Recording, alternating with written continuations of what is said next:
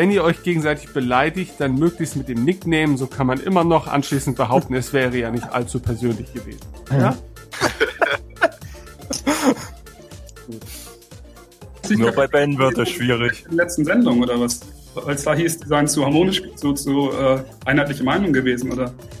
Ja, pass mal auf. Es, es ist ja echt so. Ich bin ja, ich bin ja tatsächlich so ein Lulli-Kopf, ja, der halt fast alles schön findet, was nicht versucht, mir auf den Bauch zu kacken. Ja, so.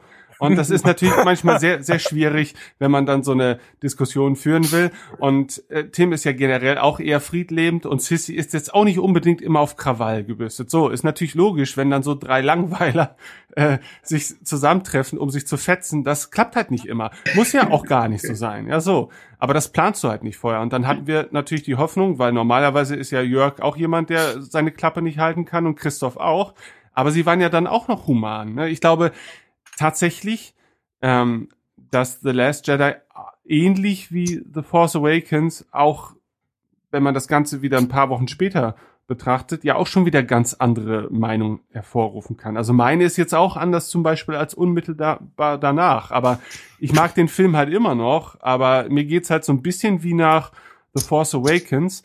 Und ähm, ich möchte das hier am Anfang gleich mal erwähnen. Und das hier ist tatsächlich dann einfach schon die Einleitung für die Folge. Ähm, Oh, hallo Sabine. ich habe gerade die Einleitung gesprochen. Passt gerade. Ja, okay. So. So, wunderbar. Ich finde, eine so unprofessionelle Einleitung ist es äh, wert, auch in die Folge mit aufgenommen zu werden. Aber so, also tatsächlich fühle ich mich nach The Last Jedi so ein bisschen wie nach so einem One-Night-Stand. Und wir haben ja keine Frauen unter uns heute Abend, also kann ich mich auch, muss ich mich nicht benehmen aber man fühlt sich halt echt so ein bisschen durchgerammelt und dann wird man einfach liegen gelassen, weil nichts davon so wirklich bleibt. Und ähm, so geht's mir ein bisschen äh, mit The Last Jedi. Und so ging's mir auch nach The Force Awakens, weil währenddessen finde ich es ganz toll, aber dann liege ich da zurückgelassen in irgendeiner Ecke und die Welt, die diese Filme erzählt, äh, erzählen, ähm, bleibt bei mir nicht haften. Und ich habe auch kein Bedürfnis danach, mich da großartig zu vertiefen. Also äh, ich weiß auch nicht, was die Filme für mich äh, in der Hinsicht falsch machen, denn denn die Originaltrilogie macht jetzt auch nicht so unglaublich viel Worldbuilding, aber trotzdem hatte ich schon als Kind immer so gar keins. Ich glaube, das ist so, aber das wollte ich nachher was zu sagen. Okay. Ist, ich, ja, okay. Ja, okay. Ähm, aber auf jeden Fall. Das ist einer meiner ja, ja, muss man mal gucken. Also für mich ist das auf jeden Fall eine der großen Schwächen der neuen Trilogie. Aber wie, wie du sagst, die alten Filme machen vielleicht gar kein Worldbuilding und schaffen es vielleicht trotzdem besser. Oder vielleicht wolltest du auch was ganz anderes sagen. Einfach, weil du sie schon lange kennst. Aber, ja, aber dazu werde ich auch noch was sagen, weil es gibt zumindest so, also da ich heute zumindest auch den Vergleich von Episode 5 und 8 anstellen muss, weil er sich auch irgendwie aufdrängt, ja. gibt es da einen guten Vergleich, warum Episode 5 meiner Meinung nach besser funktioniert als 8. Okay, ich bin auf deine Meinung sehr gespannt. Und damit sage ich herzlich willkommen zur dritten Ausgabe des Cantina Talks hier auf Radio Tatooine. Lange habe ich mich davor gescheut, diese Sendung mit euch aufzunehmen und ich habe mich mehrere Wochen lang in meinen Katakomben versteckt aus Angst. Aus Angst vor der heutigen Diskussion und ich bin tatsächlich gespannt, was sie aus uns allen heute hervorbringen wird und ja, ähm, wie viele Beleidigungen wir heute ertragen müssen oder ob wir am Ende doch alle friedlich versöhnt miteinander in die Kiste steigen und kuscheln. Und ich begrüße in dieser kuscheligen Runde den Chrisio. Hallo. Hallo. Darth Al Ghul. Hi. Gregor. Hallo. Isaac. Hallo. Julian. Hallo. Krisch. Buschuda. Matan. Hallo. Stefan. Hallöle. Und Walter T. White. Guten Tag. Guten Tag, du bist zum ersten Mal dabei. Genau, ich bin ganz, ganz neu hier. Und Martin, du glaube ich auch, oder? Ja, ich habe ja. schon viel gehört, aber irgendwie nie die Zeit gehabt, bei den letzten Talks mitzumachen. Wir haben dich also nicht passt. ausreichend abgeschreckt. Nö. Ich sag mal so, ich arbeite im Kindergarten, also. Ah, okay, ja, da bist du hier genau richtig, ehrlich gesagt. Okay. Gut, ähm, ich glaube, wir müssen nicht lange darüber reden, was heute das große Thema sein wird, denn äh, die krude Einleitung, ja, hat das ja schon verraten. Es geht natürlich um Star Trek Discovery ähm, und in einigen. Sehr tolle Serie. Ja, findest du? Okay. Also, eh, also mit der letztgekommenen Folge ja. Gar nicht voraussehbar, wie die nächste Folge so sein wird. Ja, Star Trek Discovery. Ja aber, ja, aber, ja, aber ich fand den Cliffhanger mit dem Captain, den fand ich prima. Den habe ich nicht kommen sehen. Okay. Aber jetzt zum richtigen Thema. Gut, Also haben hab wir. mit Star Trek. Ja, gut. Kommen wir vielleicht später nochmal wieder zurück zu Star Trek Discovery. Denn ähm, man kann ja zumindest die beiden Dinge dahin vergleichen, dass es zwei große Franchises sind, die sehr, ja, schwierige Fans haben mitunter, die befriedigt werden möchten. Und äh, das mag in dem einen Fall mehr gelingen als in dem anderen Fall. Also kann man ja zumindest auf dieser Ebene da vielleicht irgendwelche Vergleiche anstellen. Nun denn, aber äh, es ist nun mal so, The, The Last Jedi ist nun schon einige Wochen im Lande. Äh, aus einigen Kinos ist es schon wieder rausgeflogen. Hier im Dorf, weil wir sonst nichts anderes haben, natürlich noch nicht. Ich weiß aber auch nicht warum, weil die Mieten für solche Filme sind ja, glaube ich, auch nicht so gering. Aber scheinbar bringt die olle Klamotte noch ordentlich Kohle ein. Ähm, Mittlerweile dürfen sich also auch die ein oder andere Meinung gefestigt haben. Äh, In unseren Kommentaren auf radiotatooine.de ging es hoch her, wenn ich das mal so sagen darf. Und auch auf Star Wars Union äh, ließ sich das Ganze kaum bändigen. Und äh, noch mehr Angst als vor dieser Folge habe ich vor der Folge Angst, indem wir auf all diese Kommentare eingehen wollen. Aber nun denn, äh, wer weiß, ob wir das noch dieses Jahrhundert bewältigen werden. Äh, ja, äh, ich möchte nicht, dass jeder jetzt seine Meinung im Groben erstmal zusammenfasst, weil ich glaube, das ist bei der Vielzahl an Leuten heute dann doch ein bisschen mühselig. Ähm, aber vielleicht gibt es ja den einen von euch, der The Last Jedi so richtig scheiße findet. Und ich finde. Dann melde ich mich. Ja, gut, dann fangen wir doch mal mit dir an. Isaac, äh, was ist denn los mit dir? Was, was ist passiert? Was hast du für ein Verhältnis zu The Last Jedi? Und dann eröffne ich auch den Ring, äh, den Podcast-Ring mit deinem Monolog, der jetzt vielleicht folgen wird. Und dann dürft ihr alle auf ihn einschlagen oder auch ihm beipflichten, wie ihr wollt. Denn es gibt wie immer kaum Regeln hier. Und ich hoffe, das Ganze ist dann anschließend dennoch irgendwie hörbar. Also, Isaac, leg los. Also was ist los mit dir? Was, äh, was habe ich ja für ein Problem mit Last Jedi? Also der Film, also an sich ist nicht schlecht, aber er ist halt schlecht für einen Star Wars Film, der Wert auf Story legen sollte. Es ist, es ist für mich halt ein Film ohne Konsequenzen, der Mhm. irgendwie ähm, vor sich hin dümpelt über Stunden lang und der als alleiniger Film funktionieren mag, aber auch in Hinsicht auf dem, was da noch kommen soll, sehe ich halt nicht, wo die Reise überhaupt hingehen soll. Ja. Gibt es von euch schon irgendwelche Eindrücke dazu? Also ich finde, Konsequenz äh, gab's doch da, oder? Fand, das, das fand ich jetzt nicht. Also, sie haben, also, um mal ein paar Beispiele zu nennen, übrigens, in dem Podcast wird gespoilert, nur für die, die es immer noch nicht wissen. Ähm, es wird der Baum verbrannt, verbrannt, die Bücher werden gerettet. Ähm, ein gewisser Held der Rebellion vergeht eigentlich Hochverrat und wird dafür höchstens geohrfeigt. Also die, einzige, die einzige Konsequenz, die der Film hat, ist, dass ein Jedi am Ende stirbt. Ja, das ist doch schon eine Konsequenz. Aber der, Snoke ist ja, ja, genau. das ist ja schon das nächste Problem. Okay, warum ist das für dich ein Problem? Nicht Snokes Tod an sich. Da- Das Problem ist, dass sie in Episode 8 es immer noch versemmelt haben. Und das war schon meine Kritik ähm, an Episode 7 und das hatte ich in dem Comedy-Podcast damals schon erwähnt, dass ich nicht weiß, wohin sie mit Snoke eigentlich wollten. Aber das ist Und- ja nicht das Problem von 8, das ist ja von 7 die Schuld. Ja, aber ja, aber es ist das Problem, sie hätten sie hätten auch zumindest in acht jetzt das Problem gehabt, nachdem sie zumindest diese Kritik öfters gehört haben, mir zu erklären, wer Snoke zumindest soweit ist, um mir die Motivation des Charakters zu erklären, der vermutlich Episode 9 zur Hälfte tragen soll, nämlich von Kylo Ren. Ja, aber die können So. immer noch was reinschieben in Episode 9, um das Mysterium ein bisschen aufzulösen. Und vom Imperator wusste man damals auch nicht mehr. Ich bin zwar leid, das immer wieder zu erzählen, um das zu vergleichen mit der alten Trilogie, aber man kann es prima noch einschieben. Also deswegen brauche ich jetzt nicht in Episode 8 eine komplette Erklärung dafür. Ja, ja, ich wollte ja auch keine komplette, aber sie hätten ja zumindest irgendwas einschieben können.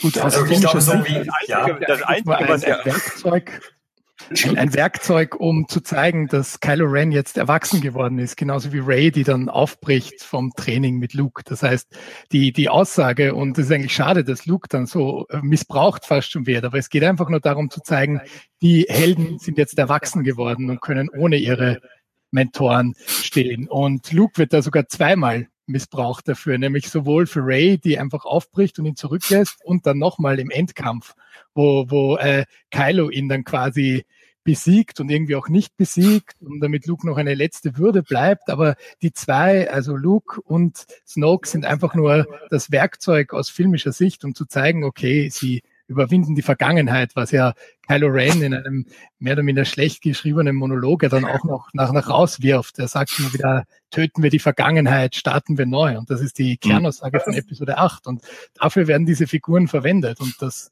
ist, glaube ich, das, so wie, wie ähm, Ryan Johnson jetzt eben Snoke gesehen hat und das draus gemacht hat, was ihm J.J. Abrams eben da hingeknallt hat. Na, naja, ich behaupte jetzt mal, und das ist jetzt der kontroverse Teil meiner Meinung. Wir haben einen Snoke, der eine Kopie des Imperators sein soll. Wir haben einen Kylo Ren, der zumindest teilweise eine Kopie von Darth Vader sein soll. Wir haben in diesem Film eine Verfolgungsjagd, die sehr an die Verfolgungsjagd mit dem Falken erinnert. Das hätte eigentlich nur noch gefehlt, dass sie auf irgendeinem Asteroiden landen. Ähm, ich sehe da halt viele filmische Mittel, die halt ziemlich viel und ich bedauere das Wort eigentlich schon wieder in den Mund nehmen zu müssen beim dritten Film, neuen Film, Fanservice ist. Wir, wir haben ich meine, diese ganze, diese ganze Luke will Rey nicht trainieren, hatten wir auch schon alles in Episode 5. Also es wirkt wie das Drehbuch eigentlich nur auf modern. Wir haben, wir haben so, wir haben sogar im Groben ein Bespin. Ja, okay. Äh, damit sprichst du wahrscheinlich auf Kento Byte an, aber ähm, nichtsdestotrotz. Mal eben, ja. Mal eben in die Runde ist es nicht vielleicht doch besser, wenn jeder mal eben zwei, drei Minuten seinen Eindruck generell sagt? Oder ja. Leute, die was, unbedingt was loswerden wollen? Ich das Ding, nicht das Gespräch stören, aber. Ja, das Ding ist natürlich, dass äh, wenn wir alle unsere allgemeinen Eindrücke schildern, äh, gibt es ja in der Schilderung wahrscheinlich schon wieder so viele Ansatzpunkte, wo man gerne gerne etwas dazu sagen möchte und dann ja, dann zerrt man die das äh, die die ganze Diskussion wieder so nach hinten hin raus. Also deswegen ähm, dachte ich, Julian, du darfst mal deine Meinung im Groben zusammenfassen. Aber wenn irgendetwas äh, dagegen spricht oder irgendjemand äh, da gerne einhaken möchte, dann sollte er es trotzdem machen dürfen. Klingt jetzt ein bisschen selbstverliebt, wenn ich jetzt der Einzige bin, der hier seine Punkte runter. Nein, nein, nein, nein, nein. Selbstverliebt. Fang an, wir schreiben auf. Dafür schlagen wir ja auf dich ein. Also ich bin der Einzige vielleicht in der Runde, der, der überhaupt keine Meinung zu dem Film hat, weil ich von einem Extrem ins andere rutsche. Ähm, bis auf eben diese ganz extremen äh, Ansichten wie äh, auf der einen Seite irgendwie alles feministische Propaganda oder so und auf der anderen Seite mit das Star Wars-Universum auf. Das gibt es ja auch Leute, die das sagen, wo ich mich dann ein bisschen frage, ob die dann jetzt die alten Filme auch wegschmeißen und warum sie überhaupt Fans sind, wenn das alles so veraltet ist. Also ich habe irgendwie zwei, zwei Probleme mit dem Film. Das eine ist, ähm, ein bisschen detailliert, aber ich sag's einfach mal. Also, das eine ist natürlich Luke, wobei mir da nicht, mich nicht das Scheitern stört. Das ist auch bei, bei klassischen Helden so, dass die dann nach, nach ihrer Heldenreise dann irgendwie doch, doch wieder einbrechen. Sondern, dass er, ähm, im Grunde zu einem der, der alten Jedi gemacht wird. Das hatte ja Jörg letztes Mal auch schon gesprochen, dass irgendwie seine ganze Erkenntnis irgendwie dann nochmal von vorne eine Lektion braucht. Das hat mich total gestört. Und alles, was da irgendwie an Neuem jetzt kommen muss, zu die vor zweieinhalb Jahren noch kein Mensch kannte. Das Einzige, was mich, was mich wirklich stört an dem Film. Und dass sie halt in denen, was sie irgendwie transportieren wollen, mit diesem Vergangenheit überwinden und so, dass die da auch total inkonsequent sind. Aber das, äh, da kommen wir wahrscheinlich sogar nochmal extra zu. Generell, äh, hat wer von euch sonst noch große Probleme mit der Entwicklung von Luke? Also, weil sie halt eben. Ja. Okay, ja. Stefan. Ja, oh, ja. Okay, dann äh, Stefan, du zuerst. Ja, was soll ich sagen? Also das hat mir die erste halbe Stunde doch sehr niedergeschlagen hinterlassen, wie ich Luke da gesehen habe, wie er seinen Alltag da fristet, dass er doch so sehr gebrochen ist durch die Sache mit äh, Kylo Ren. Das habe ich nicht so erwartet und hat doch ein bisschen auf Luke rumgetrampelt, getrampelt, wie ich finde. Also ich hatte ihm, man hat sich halt immer was anderes drunter vorgestellt und dass es dann so geworden ist zum Milchtrinkenden also. Einöder. Ne, ja, schwierig. Ja, okay, das ist die eine Sache, dass, dass man vielleicht eine andere Vorstellung von äh, Luke Zukunft hatte, aber ähm, findest du denn dann im Gegenzug, dass äh, ja, dass die Ursache für sein für sein Dasein oder für sein Verhalten ausreichend begründet wurde? Also ich meine, es ist ja schon ein großer Ja, Punkt. also dafür haben sie häufiger zurückgeblendet und auch mehrere Aspekte gezeigt von den Sachen. Das finde ich schon, aber dafür, dass er seine Freunde und Familie so in Stich lässt und dass ihn Han Solos Tod dann auch nicht wirklich bewegt, was ja. er, er mitbekommt, weil er Shui alleine sieht. Und auch so, Han ist nicht da. Ja, okay. Vor allem hätte man ja eigentlich mindestens seit den Prequels eigentlich damit rechnen müssen, dass er jetzt den neuen Jedi-Orden ein bisschen anders aufzieht. Und dass er dann halt genau die Fehler macht, die jetzt Leute wie Findo gemacht haben, dass er, dass er halt seinen Neffen dann töten wollte. Wobei man kann, am Ende hat er dann doch irgendwie recht, aber dass er halt so radikal vorgehen wollte, anstatt da irgendwie so einen neuen Weg zu finden. Und das ist halt das, was ich meinte, dass, was jetzt da an Reformen kommt, das fällt jetzt zu. Leider hat sich Julian zwischenzeitig in einen Droiden verwandelt. Nun verwandelt er sich wieder in einen Menschen zurück. Von der Entwicklung fand ich eigentlich ganz gut, wie, wie es gemacht also, worden ist. Ähm, das Einzige, was aber auch schon im letzten Podcast gesagt worden ist, dass die Skywalker-Saga quasi ja jetzt schon irgendwie ein bisschen beendet ist. Ja. Was ja jetzt also, im neunten Teil ja irgendwie, wie ist das aufgreifbar jetzt mit Luke? Leia ist nicht mehr da und äh, Luke ist wahrscheinlich ein Machtgeist, aber es ist ja eigentlich von Episode Gesundheit von Episode 1 bis jetzt eigentlich immer eine Skywalker-Geschichte gewesen. Und jetzt weiß ich natürlich nicht, wie es im neunten Teil dann gemacht werden soll. Das, das finde ich halt ein bisschen traurig, dass die Skywalker-Geschichte ja im Grunde jetzt schon vorbei ist.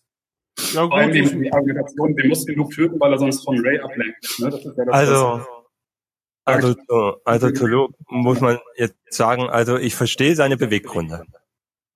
Also seine Beweggründe, sich auf einem Planeten zu verstecken, nach dem, was wir in Episode 7 verstanden, gesehen haben mit dem Jedi-Orden, der abgefackelt ist, das sehe ich, das sehe ich schon ein. Also seine Beweggründe, dass er gebrochen ist.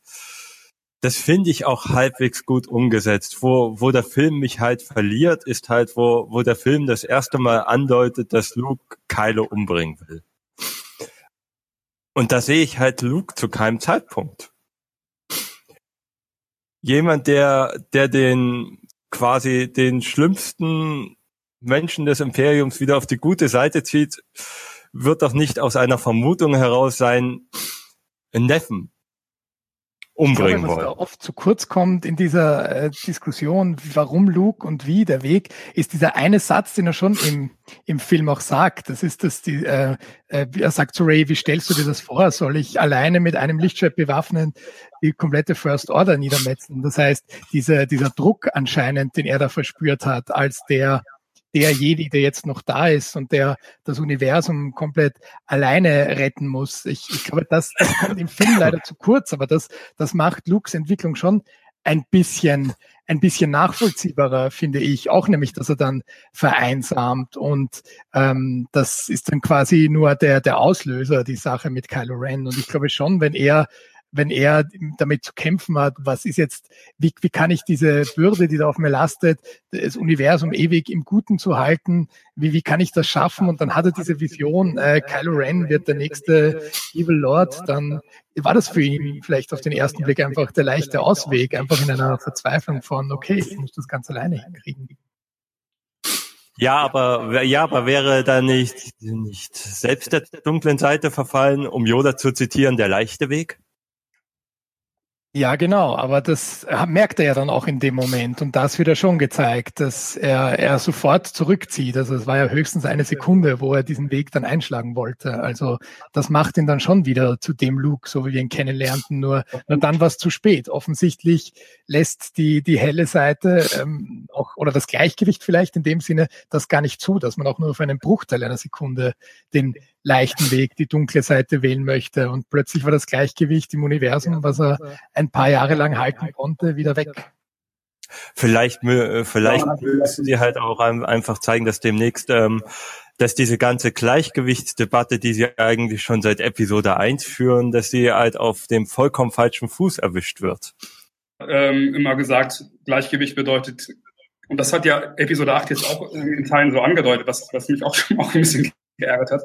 Also Josh Lucas hat ja wirklich deutlich gemacht, Gleichgewicht heißt nicht, nicht Jedi wie Sith oder dunkle Seite Meister oder sowas, sondern ähm, wenn, wenn die dunkle Seite eben nicht stark ist, dann ist die Macht, wie Sie gesagt, im Gleichgewicht.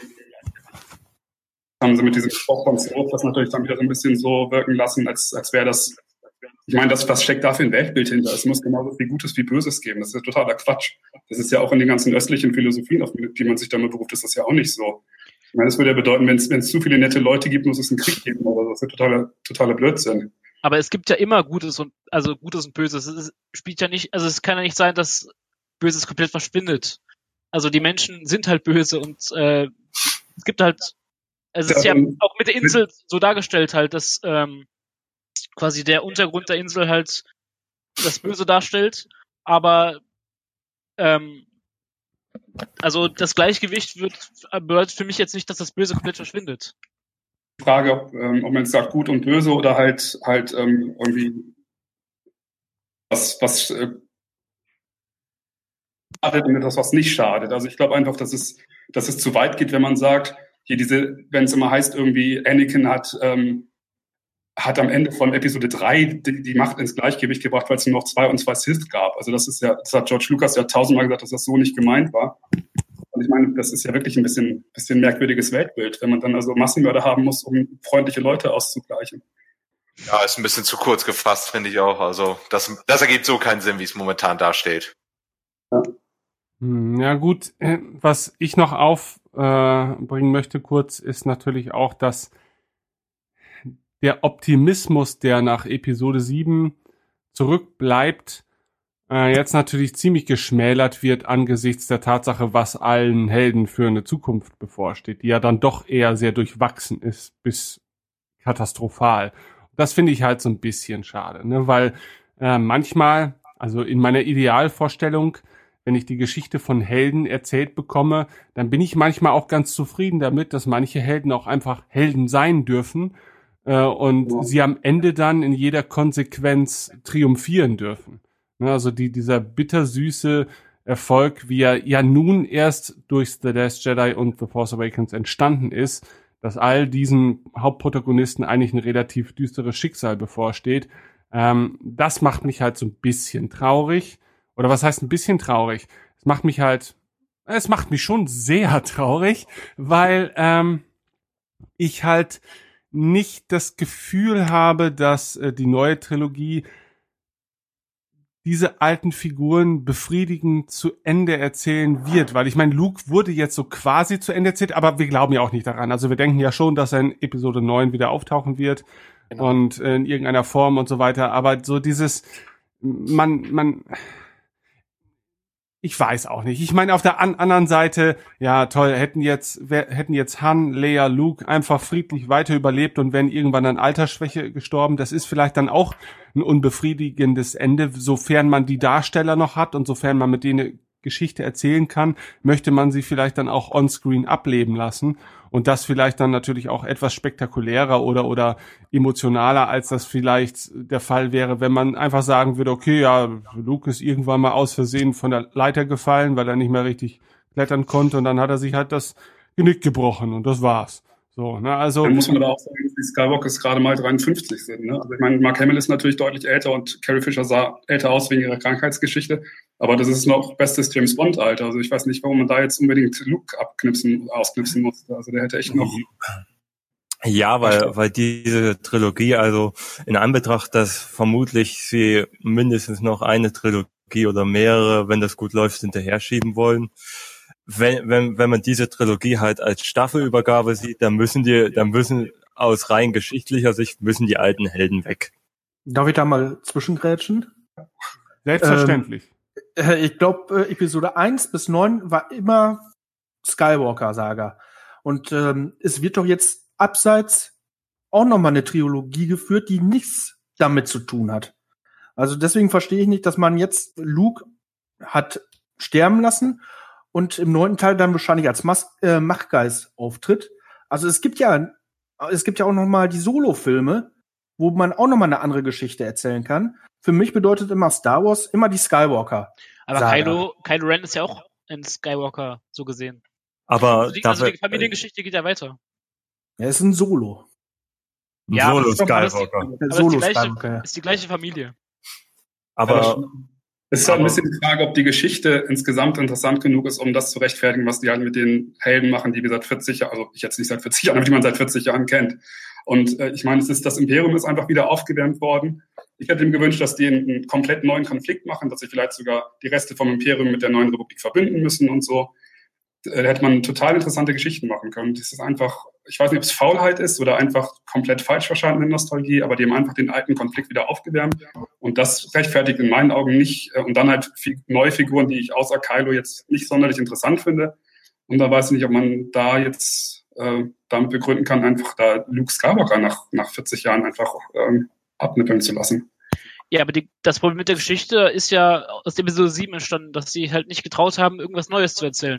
Also sie hätten ja, wunderbar neue Geschichten erzählen können, aber sie wollten ja wieder das gleiche wie Episode 4 machen. Also ja, dann, Episode 7 hätte man auch halt gern gesehen, wenn das alte Trio schon zusammen gewesen wäre, aber das ist halt eine Diskussion von gestern jetzt, da kommen wir jetzt eh nicht mehr raus. Also das wird so jetzt gehen, wie es ist. Aber, hm. Also ich aber, möchte gerne ein bisschen Episode 7 ein bisschen verteidigen, eigentlich das äh, storytechnisch müssen wir, glaube ich, gar nicht alle darüber reden, dass das ein Abklatsch ist von New Hope. Ja. Aber ich glaube, dass es auch echt schwierig ist ähm, für einen J.J. Abrams, genauso wie für die Drehbuchautoren. Die wollen neue und auch alte Fans nochmal ranholen. Ähm, das ist, glaube ich, verdammt schwierig, so das Publikum ranzuholen. Klar ist Star Wars eine Marke, aber trotzdem ist es echt schwierig, auch neues Publikum wie altes Publikum zusammenzupacken, wo eigentlich der Großteil gesagt hat, ja, das hat Spaß gemacht, hat Bock gemacht. Und ich finde, es ist echt schwierig, immer auf J.J. Abrams draufzuhauen und zu sagen, hey, nur eine nacherzählte äh, Geschichte. Klar, wir haben nochmal einen Todesstern, wir haben nochmal Han Solo, der da sagt, ja, super, klar, wir können das doch so und so machen. Klar haben wir das alle gesehen, aber ich finde, das ist auch verdammt schwierig heutzutage, nochmal die Fans so zusammenzukriegen.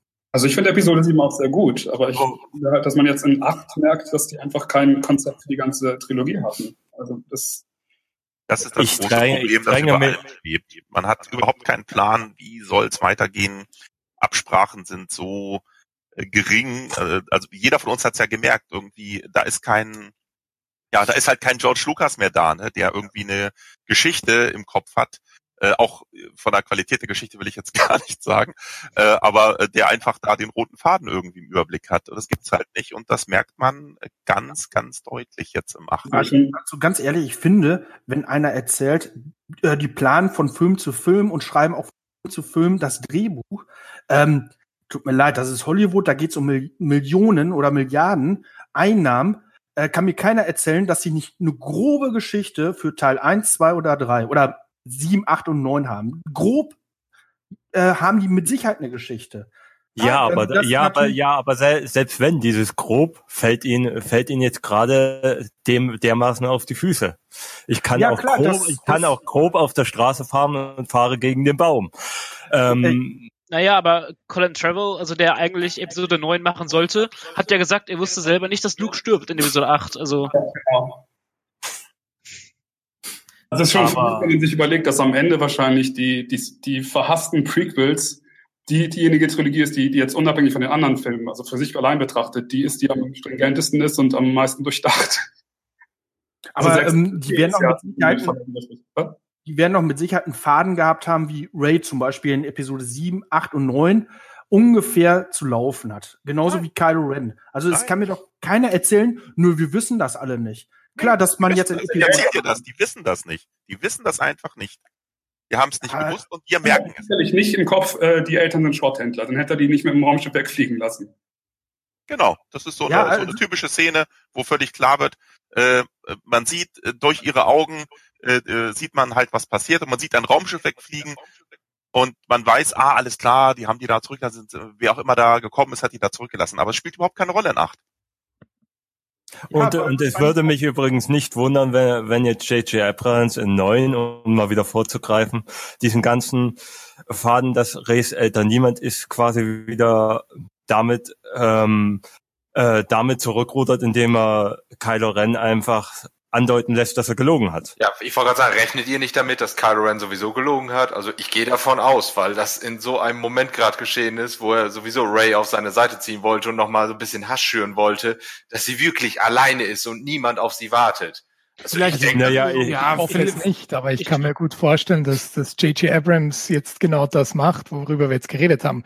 Es gibt keinen Plan und deswegen kann er jetzt wieder alles machen, was er will mit Episode 9. Auch die Gedanken, die er für Episode 7 hatte und Ryan Johnson einfach verworfen hat, wieder zurückführen. Jetzt denkt man nur an die Szene, wo, wo Ray das Lichtschwert von Luke angreift und wir ähm, auch die Stimme von Obi-Wan Kenobi hören zum Beispiel äh, und und Ryan Johnson, Ryan Johnson hat ihm ja sogar auch einen Gefallen getan.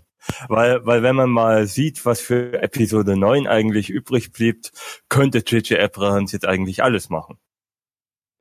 Das ist halt das Problem. Im Aspekt hat Episode 8 eigentlich das gemacht, was viele für Episode 9 erwartet haben. Ja, deswegen, weil JJ kann jetzt keine Nacherzählung von Episode 9 machen. Dafür fehlen die, die Figuren jetzt. Ja, das ist tatsächlich äh, das Problem, dass man auf der einen Seite der Ansicht sein kann, dass halt eben Episode 8 schon viel zu viele äh, Fäden abgeschnitten hat und, äh, und Enden erzählt hat, die man vielleicht erst später vermutet hätte. Und äh, das Problem ist dann natürlich, dass man jetzt wieder so eine relativ leere Tafel vor sich hat und dann nochmal in einem Film wieder völlig neue Dinge erzählen kann, was ja auf der einen Seite ganz interessant ist, aber für so das Konstrukt einer Trilogie ja auch etwas unbefriedigend, wenn man kaum noch interessante Dinge zu Ende erzählen kann oder halt eben schon wieder alle Dinge äh, über Bord wirft, die vielleicht jetzt auch in acht etabliert wurden und dann wieder sein eigenes Ding macht. Also das, das ist natürlich immer unbefriedigend ähm, und das ist natürlich umso unbefriedigender, je mehr Hoffnung auf, auf große Auflösungen aufgebaut wird. Ich meine, das haben wir bei Game of Thrones auch erlebt, dass halt eben unglaublich viele Staffeln damit verbracht wird, äh, eine unglaubliche Spannung aufzubauen und dass man jetzt so ein bisschen im Angesicht der Torschlusspanik, die der Serie äh, ja gegenübersteht, zwangsläufig Dinge zu Ende bringen muss, die aber eigentlich gar nicht unbedingt darauf ausgelegt sind, vernünftig zu Ende gebracht zu werden. Und, und das kann natürlich sehr frustrierend werden. Und ich weiß nicht, ich habe halt so, das ist halt noch die traurigste Emotion, die äh, The Last Jedi in mir hervorweckt, ist, dass ich einfach null gespannt auf e Episode 9 bin. Also mich interessiert's gar nicht. Also ich mag die Figuren, ähm, und ich finde auch, sie werden gut erzählt. Aber es interessiert mich überhaupt nicht, was jetzt noch zwischen Kylo und Ray passiert, weil das, was mich interessiert hat, habe ich eigentlich schon gesehen. Und ob jetzt irgendeiner von den beiden noch in irgendeine Richtung abdriftet oder sich final für eine Seite entscheidet, ist mir eigentlich schon fast egal, weil das ist dann halt so eine, ja, toll. Das ist so, so eine Null-Info am Ende nochmal. Aber all das, was interessant gewesen wäre, wurde halt eben schon so gut es in einem Film ging, für meinen Geschmack erzählt. Ja, ich will jetzt nicht sagen, dass es herausragend erzählt wurde, aber so, ich, ich stelle mir halt echt die Frage, ja, was soll denn jetzt in neuen kommen? Was, was ist denn da so Geiles jetzt, was ich unbedingt wissen muss? Weil ich meine, ich weiß bis heute nicht, wie krass und wie groß und wie geil eigentlich die First Order ist. Also weiß ich auch nicht, ob ich mich am Ende freuen soll, weil sie dann endlich besiegt wird, was sie ja vermutlich wird. Und wenn sie nicht besiegt wird, was soll das? Dann hat man wieder keine Trilogie mit einem Abschluss. Dann lässt man wieder nur alles offen. Dann hat man einfach nur neun Stunden oder so oder, oder sechs Stunden, sechseinhalb Stunden Quatsch geguckt und ist am Ende genauso klug wie vorher. Und das finde ich halt so ein bisschen frustrierend, dass ich eigentlich nicht so dieses Märchen serviert bekomme, was ich gerne hätte. Äh, auf der anderen Seite, und dann übergebe ich gerne das Wort wieder an euch, ist es auch so, ich stelle mir halt auch die Frage, wie oft kann man diesen typischen Helden-Epos noch durchnudeln, so dass es auch wirklich noch äh, interessant ist, weil wenn du dir jetzt andere, wenn du Herr, Herr der Ringe, was jetzt natürlich noch lange vor Star Wars passiert ist, ähm, anguckst, was einen ähnlichen so ein ähnliches Geschmäckle hat, was die Heldenreise betrifft. Und dann guckst du dir andere Filme an, wie die Tribute von Panem und so weiter, wo immer wieder so, so die, so grob ähnliche Grundthemen erzählt werden und wo die Geschichte auch ähnlich grob vorhersehbar ist. Ähm, stellst du dir dann halt irgendwann die Frage, ja, was wird denn beim nächsten Mal anders? Trägt der Held jetzt ein gelbes Shirt und dadurch wird es jetzt irgendwie interessanter oder so?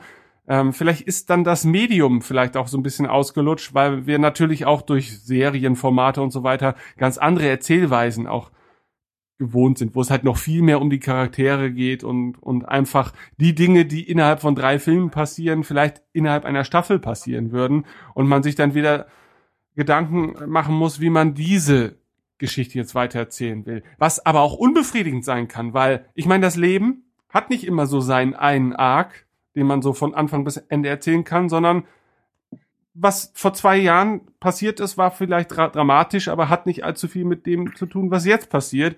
Aber das ist halt eine sehr mühselige Art der Erzählung und, und ich weiß nicht, ob sich Star Wars das aufhalsen kann und ich weiß auch nicht, ob das über Jahrzehnte halt eben auch so funktioniert mit dieser eigentlich märchenhaften, fantastischen Welt.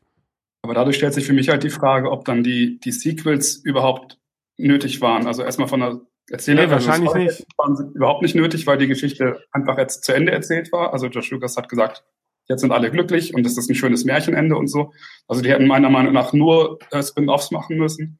Oder eben wirklich eine interessante Geschichte, die auch die alten Charaktere irgendwie voranbringt. Ich meine, Leia hat überhaupt keinen, keinen Arc mehr. Luke hat schon einen, auch wenn Brian Johnson das komischerweise sagt, er hat keinen, aber er hat ja schon irgendwie auch noch eine Entwicklung in dem Film. Aber ähm, für mich fühlt sich einfach die, die Sequel-Trilogie einfach so, so rangeklatscht an, an eine Geschichte, die auserzählt ist. Also ich finde, also ja, über 2000 Jahre in die Zukunft oder so, aber ja, also dieser, dieser ganze Märchenaspekt, der ist, der ist tatsächlich für mich weg. Deswegen habe ich auch die Lukas-Filme in einem anderen Regal stehen als die Disney-Sachen, weil das für mich ein abgeschlossener Kanon ist. Ja. Da sind alle glücklich am Ende. Ja, das, das wollte ich auch gerade sagen. Also wir haben ja seit paar Jahren schon einige Marvel-Filme und da sieht man es ja auch ganz genau. Du kannst da einen Helden reinpacken und im nächsten Film packst du einen anderen Helden rein und im Grunde ist es ja fast immer dieselbe Geschichte, egal was für ein Held da drin ist. So, und damit wird Geld gemacht, leider. Und dann spielt ja auch die Story gar nicht mehr so die große Rolle. Vielleicht ist es bei Star Wars noch ein bisschen anders, weil es, glaube ich, ein härterer Kern gibt an Fans als bei dem Marvel-Film. Aber im Grunde ist es ja bei Star Wars leider auch so, erstmal muss das Geld stimmen. Ob die Story jetzt super ist und die alle Fans sind super begeistert, ist ja erstmal zweitrangig. Hauptsache, das Geld stimmt. Leider ist es so. Ja, ja. vielleicht, vielleicht um Bens Punkt da nochmal halbwegs aufzugreifen und dem zuzustimmen.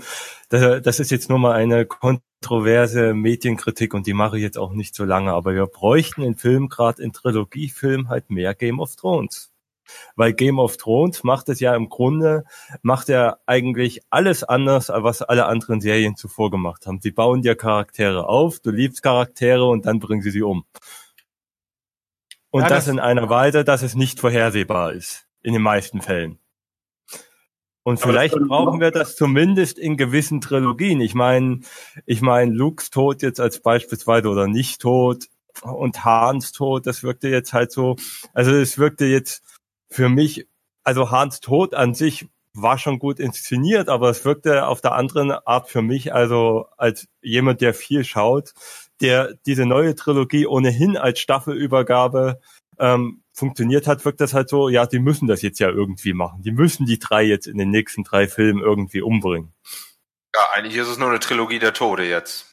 Genau. Weil, oh, weil genau. Jetzt wird im letzten Teil wird Leia dann sterben, wie auch immer. Das werden wir ja noch nicht sehen, aber.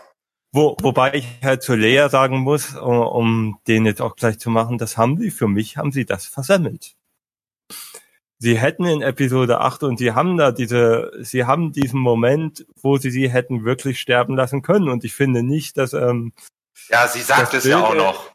ich bin es leid, so viele Leute sterben zu sehen und immer und immer wieder. Also das wäre die Möglichkeit gewesen, wo sie ja, es wäre ja, zumal. Aber, aber ich finde es gut, dass sie das nicht gemacht haben. Also ich finde. Ja, aber ja, aber zumal man muss halt auch einfach sagen, ähm, das was was Lea danach macht am Ende des Films, ich finde für mich rechtfertigt das das nicht. Also es wäre das hätte auch Luke sein können. Rolle. Eben. Ja, aber wir hatten normal. halt dafür nochmal den Moment zwischen Luke und Leia, ne? Und ich glaube, der war schon sehr wichtig. Weil sonst hätten wir ja, den hätten wir aber sonst vorher einbauen können. Also ja und so, ich, und so. Vielleicht spielt meine Rolle zum perfekten Episode 7 auch noch ein bisschen im Hinterkopf, wo ich ja, nochmal die, ja, die alten Helden zu dritt hätte sehen können, aber. Zumal sie würden sich jetzt halt die, die Peinlichkeit ersparen, weil diese Peinlichkeit werden sie in Episode 9 haben, weil sie werden sich jetzt irgendwie überlegen müssen, wie sie Leia umbringen oder wie sie sie weg erklären. Und sie werden sie nicht neu besetzen und sie werden sie vermutlich auch nicht über Technik regeln. Das heißt, sie werden sie entweder zwischen dem Film umbringen müssen und das wird für viele unbefriedigend sein. Ja gut, die, die Vermutungen deuten ja darauf hin, dass Episode 9 dann halt tatsächlich vielleicht zehn Jahre später oder so stattfindet und dann, dann ist es zumindest ja vielleicht noch nachvollziehbar, ihren Tod nicht zu sehen, als wenn es jetzt direkt wieder anschließen würde. Aber das ist ja dann auch erst Anfang 60. Also diese Altersstrukturen bei Star Wars sind sowieso ähm, auch, auch zwischen Prequels und OT ist auch einiges, was nicht so ganz hinkommt. Ja gut, aber sie, sie würde ja nicht an Altersschwäche sterben. Aber man, man kann ja zumindest in einem Zeitraum von zehn Jahren durchaus begründen, dass in den zehn Jahren so viel passiert, dass irgendwer stirbt. Ähm, aber natürlich, ja, logisch, wir wissen ja alle, dass es keine wirklich befriedigende Version vermutlich geben wird. Also ähm, ich wollte gerade sagen, Tod im Off-Text will niemand, also im Nee, und, und auch wäre sie einfach jetzt nach dem Angriff auf ihren Kreuzer gestorben, hätte ich es jetzt auch nicht so befriedigend gefunden. Also wäre dann auch vielleicht ein bisschen zu zu schnell und zu unwürdig. Was weiß ich auch nicht. Also was wäre weiß die Szene aber erspart geblieben. Ja. Mary Poppins. Ja, ja, aber könnte natürlich sein, dass sie den ganze Episode 9 über äh, auf der Suche ist nach dieser anderen, nach ihren Verbündeten da und dann am Ende mit Archivmaterial dann dann wiederkommt mit einer riesen Flotte oder sowas. Ja. Das wir drehen müssen und auch nicht nicht aus dem Computer, Computer machen müssen. Keine Ahnung. Hm. Sie sollte auf jeden Fall überleben, wenn es irgendwie geht. Ja, man weiß ja auch nicht, was sie ja noch am gedrehten Material machen können. Ob da noch irgendwie was machbar ist oder ich weiß ja nicht, was noch im Lager liegt. Sag mal, was sie noch alles gedreht haben, wo man noch was draus basteln kann. Naja, CGI ist die Lösung. Ne? Eigentlich machen wir uns nichts vor, ist das genau die Lösung. Ja, aber also, dafür haben sie es zu sehr schon versprochen, dass sie es nicht machen. Ja, und, und jeder kann sich mal versprechen. Also so gesehen, äh, die Erben habe ich gehört und gelesen, sind wohl dagegen. Aber machen wir uns nichts vor, wenn da groß genug der Scheck winkt, äh, könnte ich mir durchaus vorstellen, dass sie vielleicht äh, ähm, eine Möglichkeit bekommen, doch irgendwie, ähm, sei es auch nur kurz, ähm, äh, digitale Carrie Fisher, äh, Schrägstrich Layer einzubringen, die dann irgendwie abtritt oder ähm, sinnig aus der Geschichte verschwindet. Mit Tarkin haben sie es gemacht, äh, mag man halten, was man möchte davon. Ähm, die junge Leia haben sie ja auch schon äh, präsentiert in Rogue One, also auch davon mag man halten, was man will, aber ähm, sollte man nicht ganz von der, ähm, ja, sollte man nicht aus dem Auge verlieren, dass die Möglichkeit eben besteht. Ich glaube, ich glaube auch Star Wars krankt da ein bisschen was, äh, woran viele alte Franchises aus der Zeit und aus den 90ern kranken. Ich glaube, heute wäre man, also würdest du heute irgendeine Trilogie irgendeines Films beibringen, ich glaube, da wäre man auch nicht mehr so an Schauspieler gehaftet. Also nicht mehr ganz so stark. Ich glaube, da werden auch Rollen auch gern mal in neuen Trilogien neu besetzt. Siehe, bestes Beispiel, siehe Batman.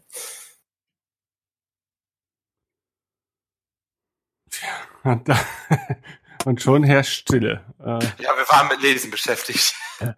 Gut, es muss ja nicht unbedingt Tod dann immer, was wir vorher hatten, als das Innovative sein, wenn wir jetzt den Game of Thrones äh, Vergleich bemühen, dass wir sagen, es passiert etwas Unerwartetes, jemand stirbt, was schon noch immer möglich ist für Episode 9, was schon einige Szenen Episode 8 zumindest offen lassen, dass äh, die Chance noch immer besteht, dass Ray und Kylo sich äh, verbünden und eine, eine dritte Partei sozusagen gründen. Und am Ende von Episode 9 steht, äh, es gibt weder gut noch böse, äh, es ist das, was es im Moment ist. Und dann wäre das schon ein interessantes Ende der, der Skywalker-Linie und der Skywalker-Saga. Also, ich will Luke und, und die Jedi generell auch bei allen Fehlern immer noch als die Helden haben und dann nicht irgendwie so ein moralisch graues irgendwas, wo man dann auch mal Leute abmurksen kann, wenn es passt und besser ist. Also für einen ja. selbst besser ist. Ja, es ist eigentlich auch meine Sichtweise. Also ich, äh, ich will halt eben auch kein Game of Thrones in Star Wars, denn ich habe Game of Thrones und das finde ich geil und das kann auch so bleiben.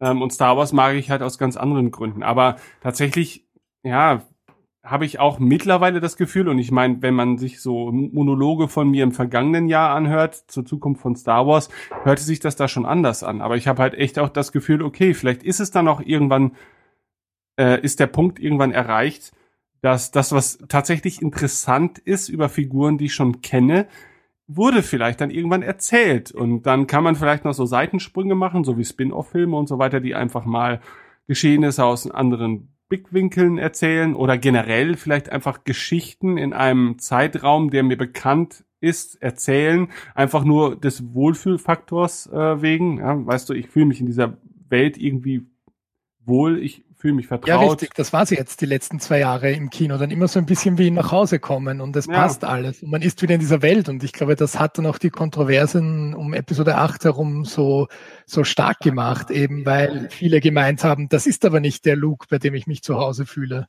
Mhm. Nämlich, ähm, das ist auch der, der, der erste Star Wars-Film, bei dem ich überhaupt nicht dieses Gefühl habe, ähm, ich, ich will in dieser Welt leben. Ja. Und selbst Episode 5, den ich auch gar nicht so düster finde, wie, wie irgendwie immer gehandelt wird, da will ich irgendwie mit auf dem Falken sein, mich vor den Sturmtruppen verstecken und so weiter. Aber hier überhaupt nicht. Das ist alles so, so duster und, und ungemütlich. Also. Aber ich glaube, das liegt auch an die, diese super Verfolgungsjagd die ganze Zeit. Also, da habe ich ah, schon ein bisschen Schwierigkeiten mit gehabt, weil da wollte ich auch den Vergleich ein bisschen mit Star Trek äh, ziehen ist also, ähm, dass auf einmal Spritmangel da herrscht. Also ich glaube, das ist das erste Mal, dass irgendwie sowas in Star Wars vorkommt. Äh, Spritmangel. Und äh, wir müssen jetzt los, wir müssen einen Codeknacker holen. Wobei diese Geschichte oder Storyline auch für mich ein bisschen hm war. Aber ähm, so war, also das ist so eine ganze Flotte auf einmal wegen Spritmangel und die neue Ordnung fliegt hinterher. So eine ganz mega geile Verfolgungsjagd mit ein bisschen draufschießen. Äh, da war ich ein bisschen gelangweilt, muss ich sagen. Und da hatte das auch ein bisschen Star Trek Charakter für mich dann auf einmal. Wo, wo, wo, wobei ich das halt auch bei der ganzen Trilogie sagen würde. Das hat mich ja schon in Episode 7 mit dem durch das Schild springen gestört. Dass man jetzt auf einmal solche Dinge aufmacht, wo man denkt, hm, das hättet ihr eigentlich in Episode 6 auch schon machen können. Ja, aber du, du hast ja in Episode 8, das hast du das ja von gefühlt Anfang an bis gefühlt Ende des Filmes, hast du diese Verfolgungsjagd. Und ja, das wird, das wird ja noch gravierender, weil du lässt dir zwei Schiffe wegschießen. Und dann lässt du diese Opferszene zu mit jemandem, der in den Hyperraum springt, um einen Zerstörer zu zerstören. Warum machst du das nicht mit irgendwie mit, wenn du schon, wenn du schon unbedingt reinbringen musst, was, wovon ich kein Fan bin, Warum hast du es dann nicht schon vorher gemacht, bevor du dir die Schiffe wegjagen lässt? Ja, aber da, da kann man ja jetzt auch stundenlang, glaube ich, drüber sprechen. Also, naja, aber es ist, ist schon ein Mühlstein, der jetzt allen Autoren für die Zukunft um den Hals hängt. Ne? Eine Sache, man kann im Hyperraum jetzt Raumschiffe tracken, gibt also nicht mehr die schnelle Flucht des rasenden Falken im Hyperraum und alles ist gut. Das wird es jetzt so nicht mehr geben. Da haben sie halt einen ordentlichen Mühlstein. Und die nächste Frage stellt sich natürlich ja, wenn ich jetzt wie jedes Raumschiff einfach, was heißt jedes, also wenn ich da ein Raumschiff mal eben schnell äh, zur Bombe machen kann, zum Kamikaze-Flieger, ähm, ja, was haben wir denn dann? dann? Wieso wird das dann nicht häufiger gemacht? Also das müsste ja logisch weiter, aber da sind wir jetzt schon auf einer Ebene, das ist jetzt hier Nerdkram 2.0 hoch 3, ähm, über das wir uns unterhalten. Also das ähm, äh, würde die normalen äh, Kinogeher interessiert sowas ja gar nicht, ne? aber so für, für Leute, die Star Wars lieben und, und leben, äh, sage ich mal, äh, für, für, das ärgert mich halt eben. Ne? Aber gut, ich weiß nicht, äh, ob das jeden ärgert oder manch einer macht einfach nur einen Haken dran vielleicht. Ja, also ich habe damit eigentlich gar kein Problem, weil ähm, die, äh, Der Widerstand, ja. Die Widerstand äh, hatte ja auch nicht mehr so viele Sch ähm, Schiffe da. Deswegen hätte es auch für mich jetzt keinen Sinn gemacht, hätten sie jetzt einfach gesagt, okay, wir opfern jetzt einfach äh, unsere restlichen paar Schiffe, die wir da haben, nur um ein paar Sternzerstörer zu zerstören. Na, ich meine, die haben ja am Ende schon das Riesenopfer, dass die immer ihr größtes Schiff äh, opfern. Deswegen war das für mich jetzt kein Problem, ähm, dass die dann dieses Schiff äh, geopfert haben. Ja, die Sache ist natürlich auch, ich finde, immer dann, wenn Star Wars äh, Technik als Plotpunkt irgendwie verwendet, ähm, hat es auch so seine, seine Schwächen oder zumindest wird diskutierwürdig. Denn das hatten wir ja schon bei Episode 4 mit dem Angriff auf den Todesstern. Das eigentlich so, naja, also ich meine, das wurde durch Rogue One natürlich versucht, so ein bisschen zu erklären. Äh, das ist ja auch ganz niedlich. Und vielleicht gibt's ja auch noch mal ein Rogue One zu The Last Jedi, das da vielleicht die Hintergründe auch noch so ein bisschen greifbarer macht. Aber ähm, der Sieg oder die, die Vernichtung des Todessterns in Episode 4 ist ja auch immer so ein bisschen Hanebüchen und belächelt worden. Und man hat's halt einfach so als, naja gut, das ist halt so ein, so ein, das gehört halt zur Erzählung dazu und es ist halt vielleicht ein bisschen albern mit diesem kleinen Schacht und dem Torpedo und bla bla bla. Und es war immer so ein Running Gag bis es dann äh, ja, bis auf Spaß ernst wurde. Und da muss, glaube ich, Star Wars ganz vorsichtig sein, weil, wie ihr sagtet, es driftet dann halt so ein bisschen in Star Trek-eske ähm, ja, Diskussionen ab.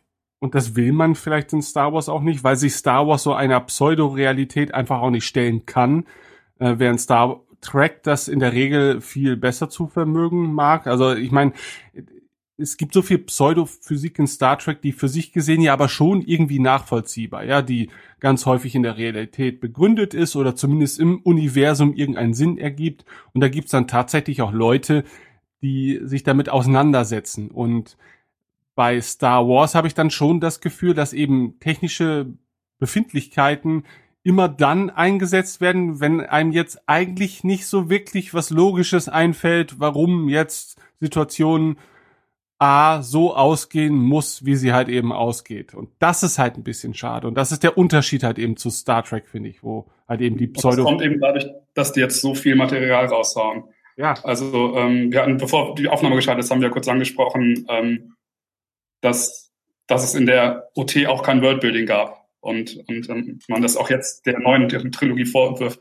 Aber dazwischen liegen halt 30 Jahre, in denen man tausend Bücher gelesen hat und ähm, also jetzt erwartet man das halt einfach. Also früher, ich bin jetzt 35, ich kann mich noch daran erinnern, wie es war vor, der, vor den Prequels. Man wusste überhaupt nichts über diese Welt und es hat super funktioniert. Und seit den Prequels hat sich da jetzt halt so ein, also wirklich ein bisschen mit Star Trek vergleichen kann, dass man jede Alien-Rasse kennt. Das war früher war das eine, eine Offenbarung, wenn man wusste, dass Twi'leks Twi'leks heißen.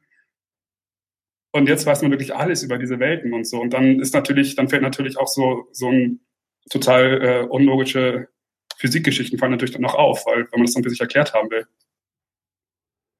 Ja, ja, das stimmt. Aber die Szene war geil, oder habt ihr mit der Szene allgemein ein Problem? Also ich habe die echt gefeiert im Kino.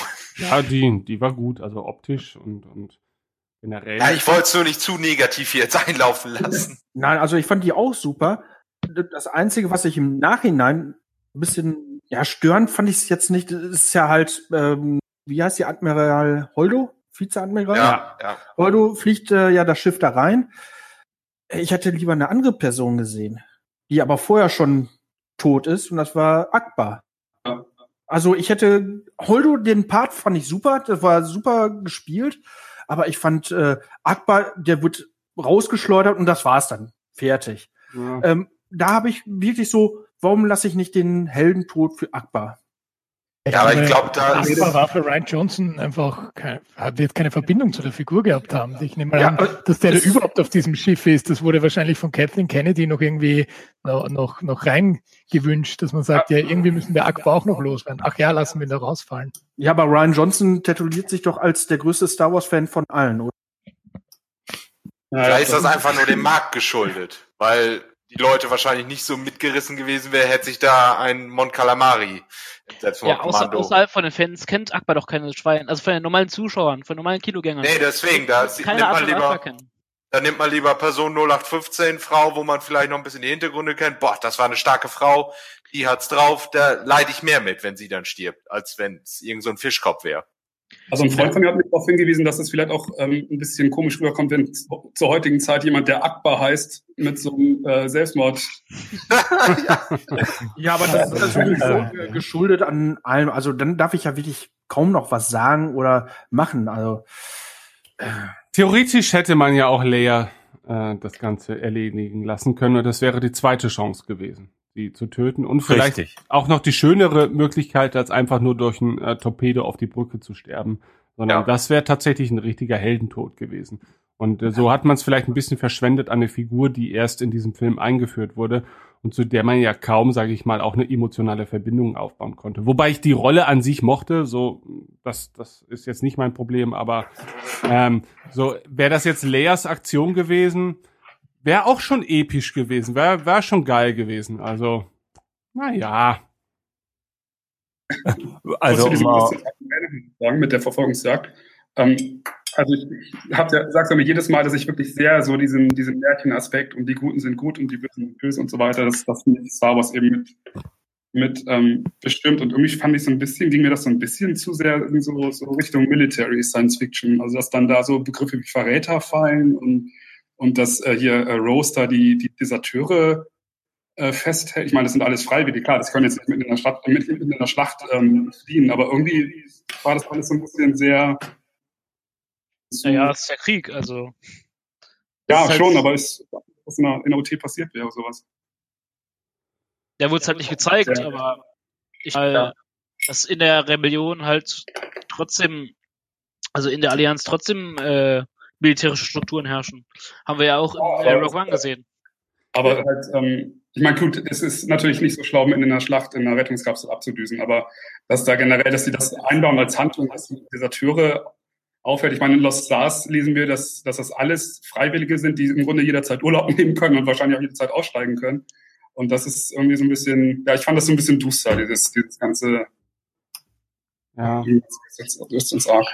Ist, ist auch schwierig, ob man äh, zumindest in einem zweiten Teil äh, einer Trilogie Geschichten noch so erzählen kann, wie es vielleicht vor 30, 40 Jahren der Fall war. Ne? Ich meine, ich, ich habe selber öfters gesagt, würde man die Originaltrilogie heutzutage vielleicht mit aufgehübschten Effekten neu veröffentlichen, dann bin ich schon der Meinung, dass die eher Nischenfilme wären. Also, weil einfach die Erzählstruktur und so weiter, das ist alles äh, schon relativ einfach und simpel und da ist man vielleicht dann auch schon mehr gewohnt heutzutage und erwartet dann auch mehr.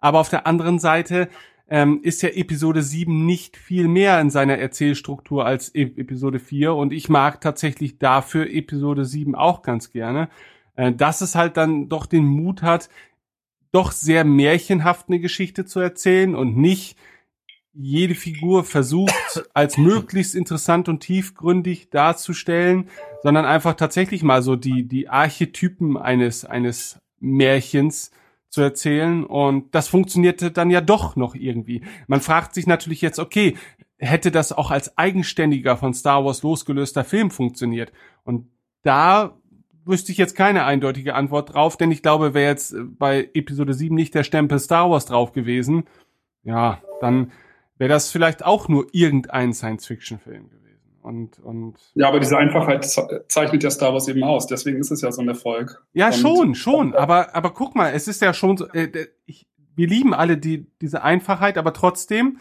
ähm, ist es uns dann auch zu wenig, wenn halt Charakter XY innerhalb der Filme nicht entsprechend erzählt wird oder entsprechend dargelegt wird, warum man so und so handelt.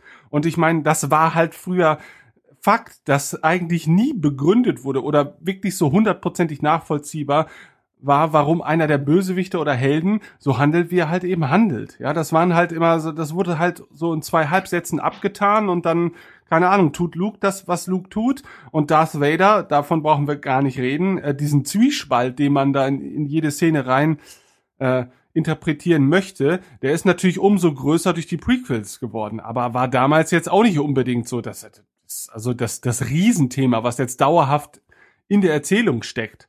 Und ähm, ja, ich, ich mag ja, dass das ja für mich halt, ähm, also ich, ich will nicht, dass die jetzt zu, ähm, zu modern werden mit den Figuren und, und zu sehr in die Konflikte gehen und so. Also natürlich wird es dann irgendwann langweilig, aber ich finde, dass sie halt das, was, was zu düster wird und zu irgendwie vielleicht anspruchsvoll oder so, das gehört in, in Spin-off-Filme. Also die Saga-Filme sind Märchen. Wo, wo, wobei, wobei man halt sagen muss, aber Episode 8 bricht doch eigentlich schon mit dieser Einfachheit.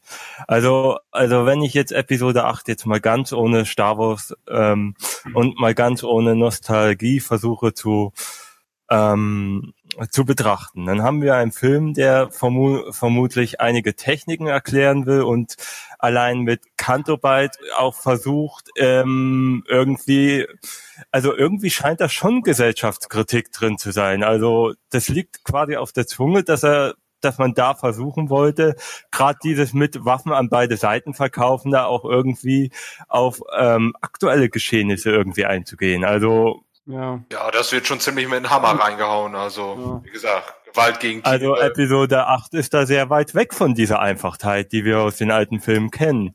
Äh, gefühlt wollte er da mehr. Es war halt, es war vorher schon drin, es war halt subtiler. Also ich habe auch gar nichts, ähm, da, da fand ich jetzt wahrscheinlich gleich aus der Reihe, ich habe gar nichts gegen das, was so von, von rechts dann immer als hier linke Gehirnwäsche und so weiter mit um Tierschutzmessage und so weiter, das finde ich alles super, aber es ist halt, ähm, mich, mich stört halt so dieses, ja, da war halt eher noch ein Zoom auf die Verletzung der Tiere. Seht ihr das auch? Seht ihr das auch? Wie gesagt, wenn es ein bisschen subtiler, ein bisschen feinfühliger reingebracht worden wäre. Aber ja, das aber, war schon. Ja, aber Stefan, guck mal, Star Wars ist jetzt auch nicht feinfühlig. Also nein, war's, nein, war's sag auch ich ja auch nicht. Sag ich ja auch nicht. Ist ja okay. Deswegen. Ja, das, das stimmt schon. Also ich meine, man muss wahrscheinlich ähm, man muss sich ein bisschen ausprobieren und so weiter, inwieweit man da so auch diese, diese harten Grenzen zwischen Gut und Böse aufbrechen darf innerhalb von Star Wars. Weil auf der einen Seite schätzen wir, dass es so, so schwarz und weiß ist. Auf der anderen Seite natürlich ist das keine zukunftsträchtige Erzählweise, weil wenn alle immer nur gut und alle immer nur böse sind. Ich wollte gerade sagen, äh, da dann, könnten jetzt alle Sturmtruppen desertieren und bei jedem äh, Stormtrooper, der jetzt erschossen wird, muss man denken, hm, er hätte doch noch ein guter werden können. Genau. Er hätte doch noch rüberziehen können. Genau, und ich, das ist halt, und da, das hängt sehr stark, glaube ich, auch von der, von der Dauer der Erzählung ab, also wie viele Geschichten wir in diesem Universum sehen wollen. Und ich meine, bei Herr, Herr der Ringe ist es ähnlich, also da sind die Seiten auch relativ eindeutig ähm, bis auf tatsächlich so kleine, kleine Versatzstücke, wo darauf hingewiesen wird, dass auch so manche Krieger im Dienste Saurons ja doch vielleicht auch äh, aus irgendeiner Heimat standen und die Söhne von Vätern und Müttern sind und welche Beweggründe sie wohl dazu gebracht haben, äh, sich für Sauron einzusetzen und so weiter. Aber das ist jetzt nicht so ein beherrschendes Thema. Ähm, generell, ja, ich weiß nicht, also in Buchform haben wir das ja schon sehr häufig erlebt, dass es immer so Charaktere gibt, die weder gut noch böse sind, also eher so diese typischen Schmugglertypen oder keine Ahnung, Leute, die versuchen aus der Situation heraus äh, das Beste herauszuziehen für sich und vielleicht auch ihre nahestehenden Menschen oder oder andersartige Wesen und so weiter und dass die dann natürlich schwer in Schwarz und Weiß einzukategorisieren sind oder gut und böse und äh, da mag ich das eigentlich auch ganz gern. Aber so im großen Rahmen, also die, die große Erzählung, also die großen Bösewichte und großen Helden, weiß ich auch nicht. Also es darf da ja eigentlich auch keine Grenzen, also keine allzu harten Grenzen geben, weil ja gerade äh, das Gute in, in Vader und das Gute in, in Kylo sind ja dann eben doch das, was die Figuren interessant machen und eben nicht nur diese typischen Comic-Bösewichte äh, bleiben. Aber es sind ja trotzdem noch sehr grobe Erzählstrukturen, finde ich. Also man bricht ja das Böse noch nicht allzu sehr auf, indem man sagt, okay, der Hauptbösewicht ist eine zerrissene Figur, die noch etwas Gutes in sich findet. Das ist ja tatsächlich jetzt nicht besonders innovativ, aber es funktioniert sehr gut. Na, ähm, da kann Episode 9 ja wirklich noch alles machen. Von wir, wir töten Kylo Ren, denn es ist gar nichts Gutes mehr in ihm, im Gegensatz zu Vader, bis hin zu er erkennt selbst und das, was Vader nicht geschafft hat, der musste das durch seinen Sohn erkennen. Oder wir machen genau das gleiche wie mit Vader. Also äh, von dem Aspekt her ist noch, noch relativ alles möglich in dieser dritten Trilogie. Ja. Da wünsche ich mir tatsächlich das erste. Also im Grunde seit Episode 7 wünsche ich mir, dass sie bei Kylo Ren es wirklich so machen, dass er vor, also eindeutig die Wahl hat und dann sagt, nee, ich will, ich will einfach ein Arschloch sein. Und im Grunde war das ja sogar so am Ende von Episode 8. Also sie haben immer wieder gesagt, du kannst zurückkommen. Und, so. Und er will es einfach nicht. Und das, ja, das hat er zweimal schon gemacht. Er hat seinen Vater getötet und jetzt. Das, das finde ich, das find ich mutig, wenn sie das jetzt durchziehen und sagen, nee, der hat sich wirklich kom komplett, hatte jede Möglichkeit, aber hat sich einfach entschlossen, ein, ein blödes Arschloch zu sein. Das ja, aber das hätte ich mir, das hätte ich mir ja nach Episode 7 und nach der ähm, großen Rede eines anderen Charakters auch bei Hux gewünscht. Aber da haben sie jetzt gar keine Möglichkeit mehr, ihn wirklich als ähm, kompetenten First Order General, was auch immer zu zeigen.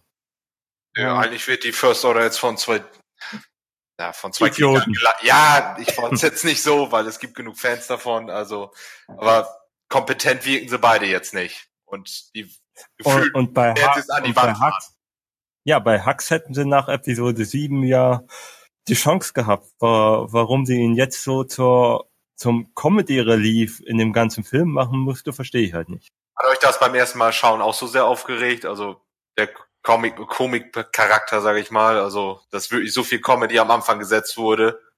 Also ähm, beim ersten Mal fand ich es genial, aber später irgendwie beim zweiten Mal habe ich, hab ich dann doch irgendwie ein bisschen übertrieben gefühlt.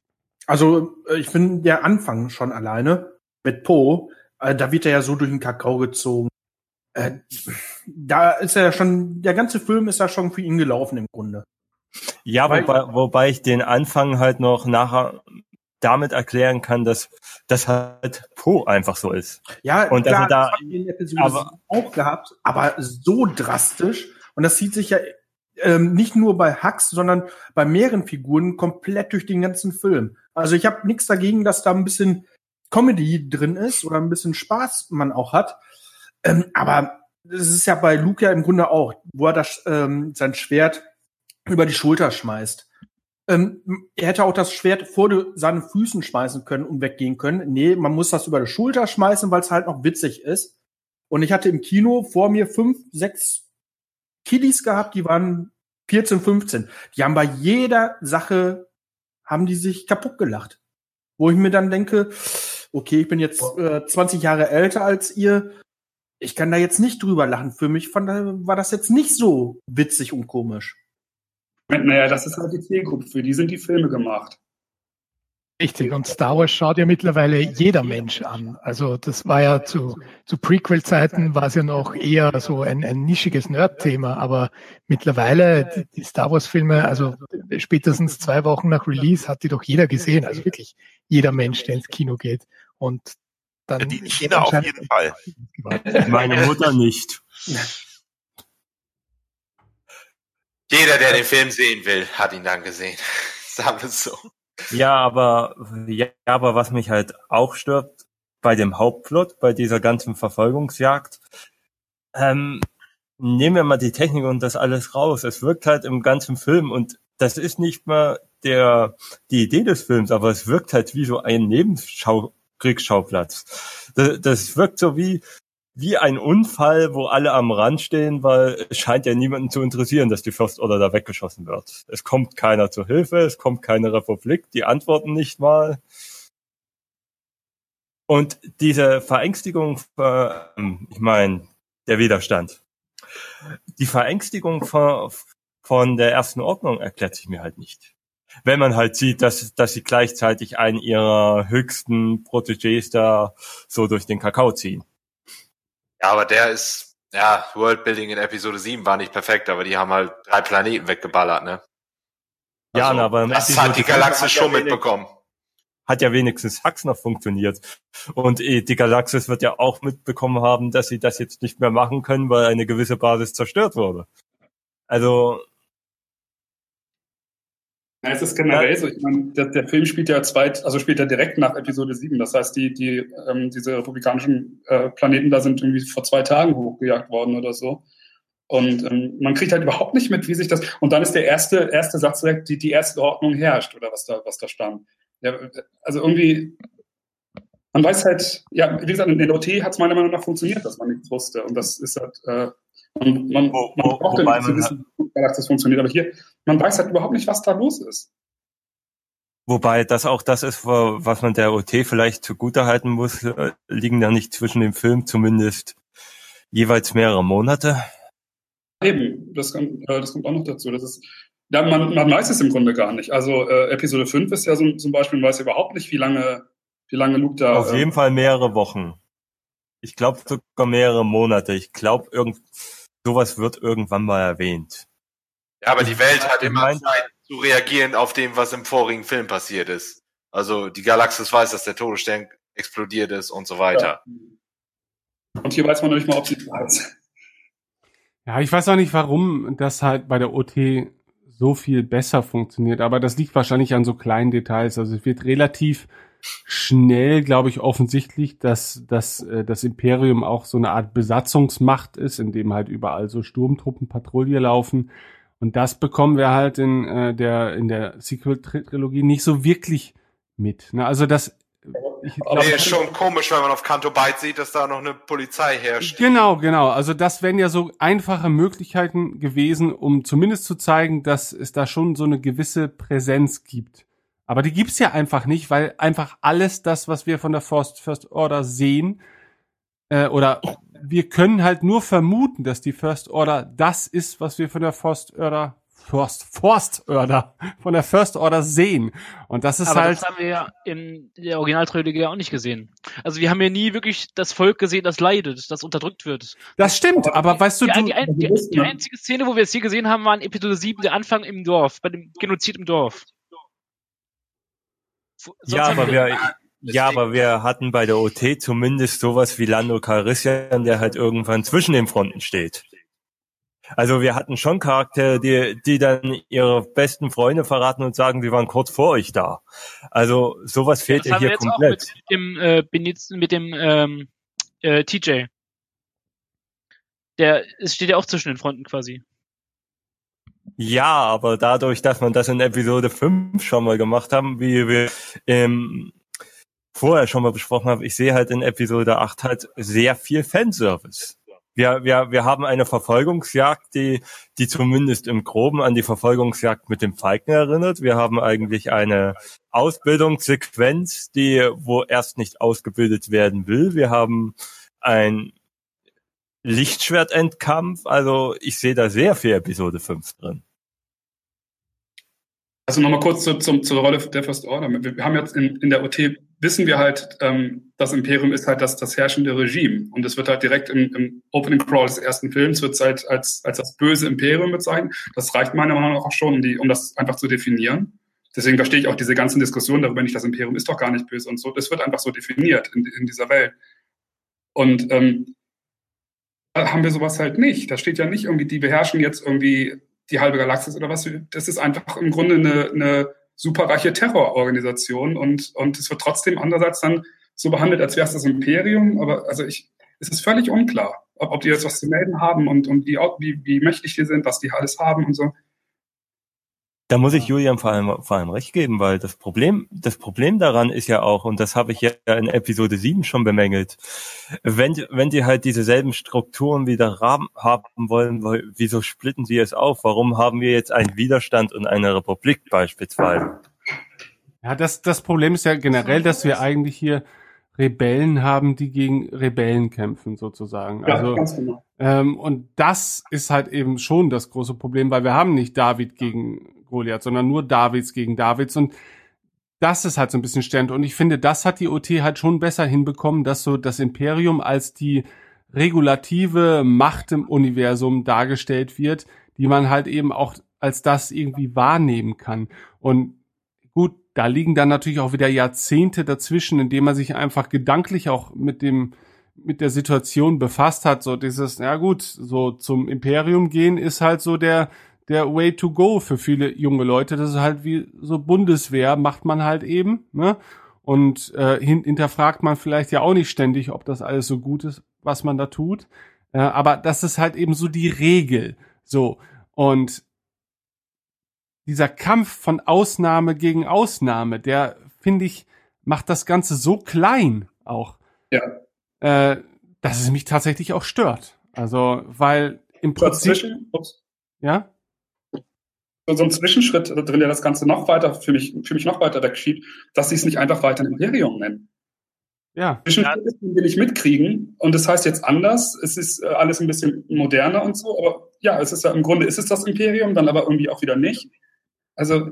Ja, das warum? ist halt einfach der große Fehler. Wie gesagt, das ist halt wieder jetzt auf Episode 7 bezogen, dass da, dass sie damals den Mut hatten, irgendwas Neues zu erfinden, dass sie einfach genau die gleichen Strukturen wieder haben wollten, nur nennen sie es halt jetzt nicht Imperium, sondern Erste Ordnung und äh, die Helme sind ein bisschen anders äh, Designs, aber ansonsten ist es ja genau dasselbe.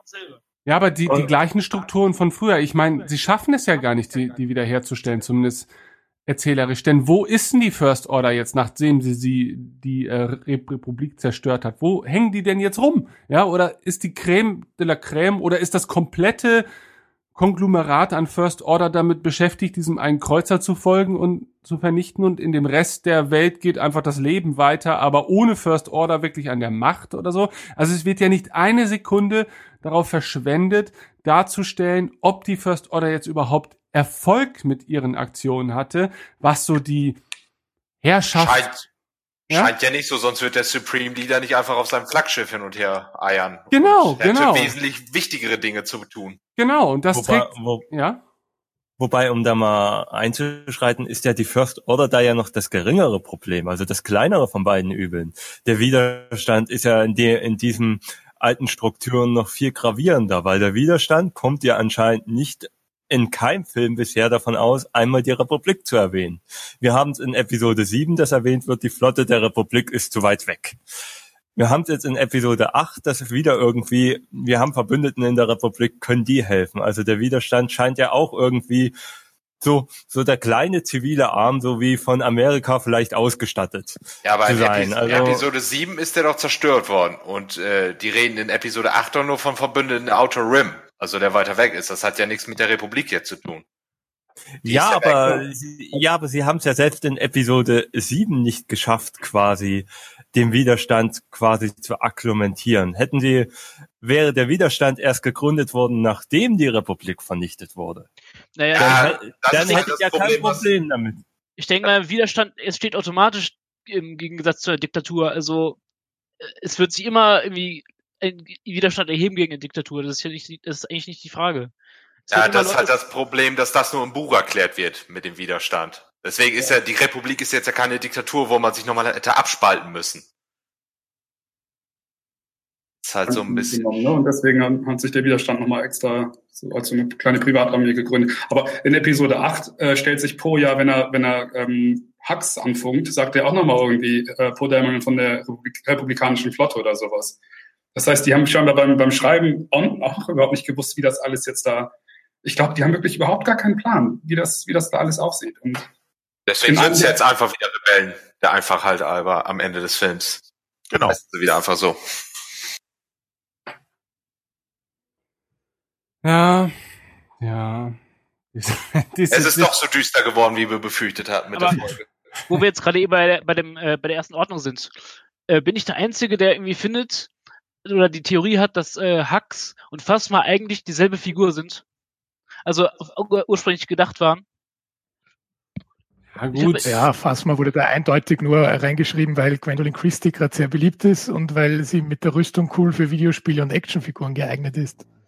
Ja, also ja. ich, für mich ist es irgendwie klar, dass Hux und Phasma eigentlich als eine Figur gedacht waren und hinterher irgendwie, ja, es gibt zu wenig Frauen, dann müssen wir noch eine coole Frau reinschreiben. Und es gibt da keine Funktion für sie.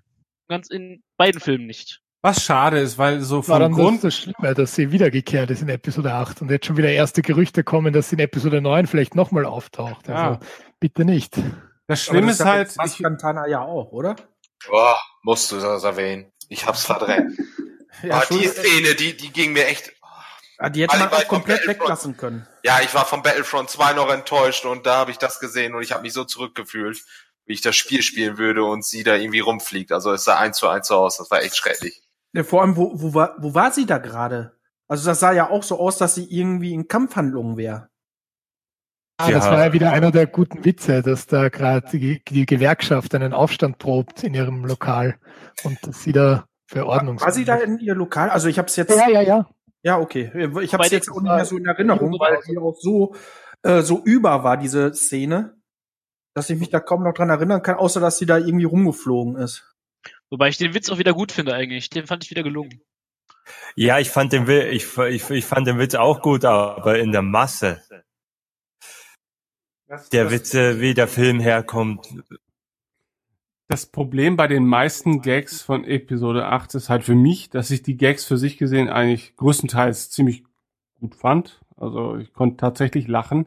Aber es sind für mich dann halt eben auch so viel zu häufig Gags, die die, die, die Stimmung kaputt machen. Durchbrechen. Also die halt eben zu meta sind und gar nicht so in Universe Gags sind, sondern halt eben zu sehr das Gefühl vermitteln, dass man hier einen Film guckt. Und äh, ich meine, ich erwarte jetzt von einem Star Wars Film keine virtuelle Realität, aber äh, ich finde, die anderen Filme vermitteln selten äh, den Zustand, dass sie sich selbst bewusst sind, ein Film zu sein, sondern sie sind immer ein Fenster in eine andere Welt. Und aber äh, diese, diese Witze halt die Dialoge generell, die Dialoge generell ähm, sind für mich irgendwie mehr so, so 90er Jahre Action-Komödie als, als halt ein, ein epischer Star Wars-Film. Aber der Humor in dem Film ist mir tausendmal lieber als der in Episode 7. Also klar, es ist zu viel, es sind zwei, drei Witze zu viel, aber im Vergleich zu Episode 7, der halt wirklich nur äh, selbstreferenziell auf die OT war. Also von wegen hier 12 Parsecs, 14 Parsecs, äh, da ist mir der Humor von Episode 8000 mal lieber, wirklich. Mir nicht. Äh, also da, ähm, äh, das ähm, kann ich mal gleich also, dagegenhalten. Um ich sage nur Bügeleisen. Also der Humor ja, an sich. Das Bügeleisen war halt echt übertrieben, ja. Ich finde halt, fand ich wiederum cool. Ich fand ja den Humor an sich nicht schlimm, aber er passt halt nicht in so einen Film.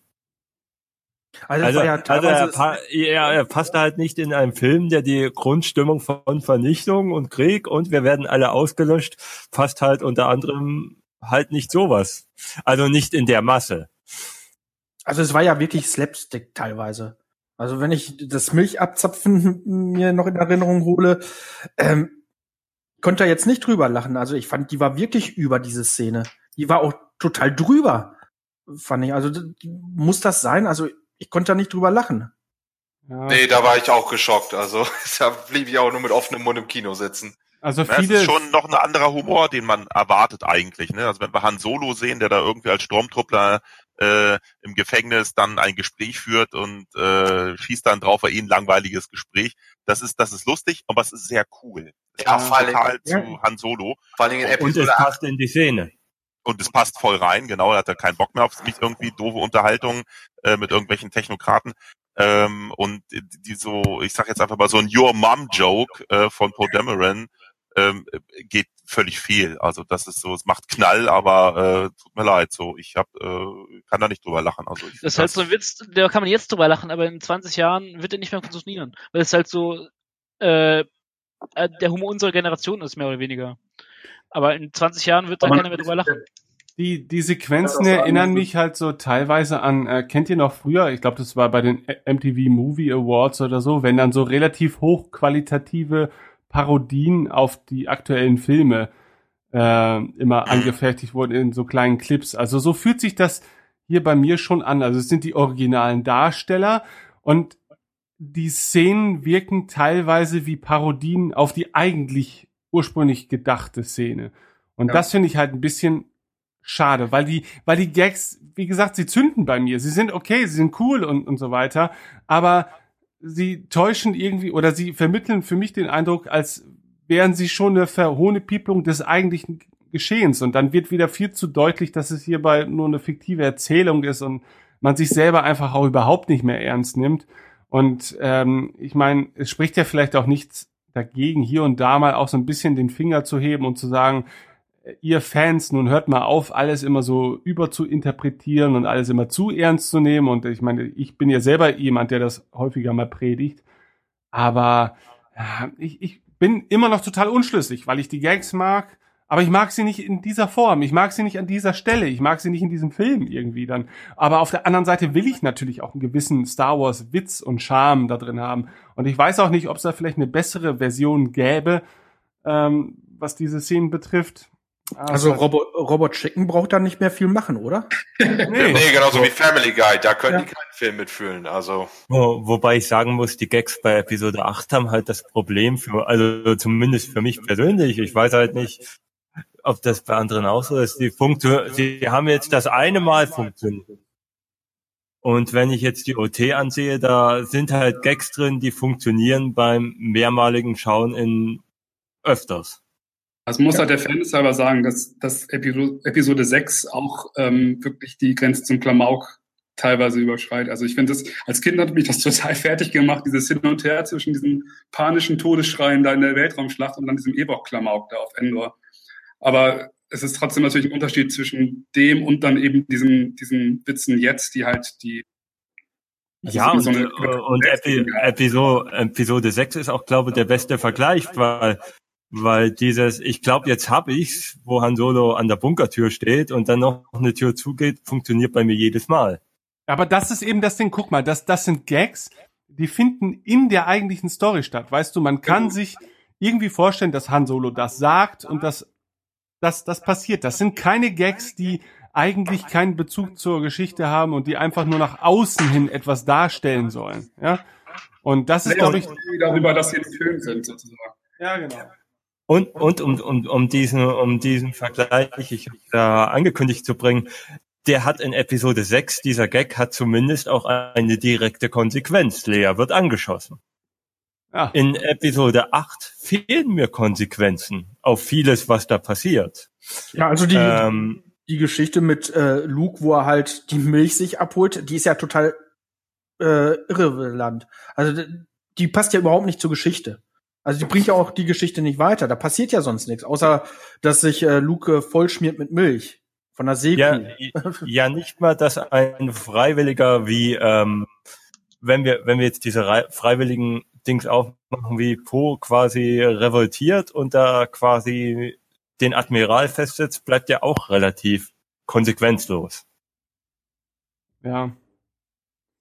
ja. Ähm, dass, dass Kylo Ren und es kann mir jetzt wirklich keiner erzählen, auf dem Schiff sind vermutlich 800.000 Sturmtruppen ähm, dass der einfach mal so Snoke umbringt und dann nicht dafür zur Rechenschaft gezogen wird, bleibt konsequenzlos.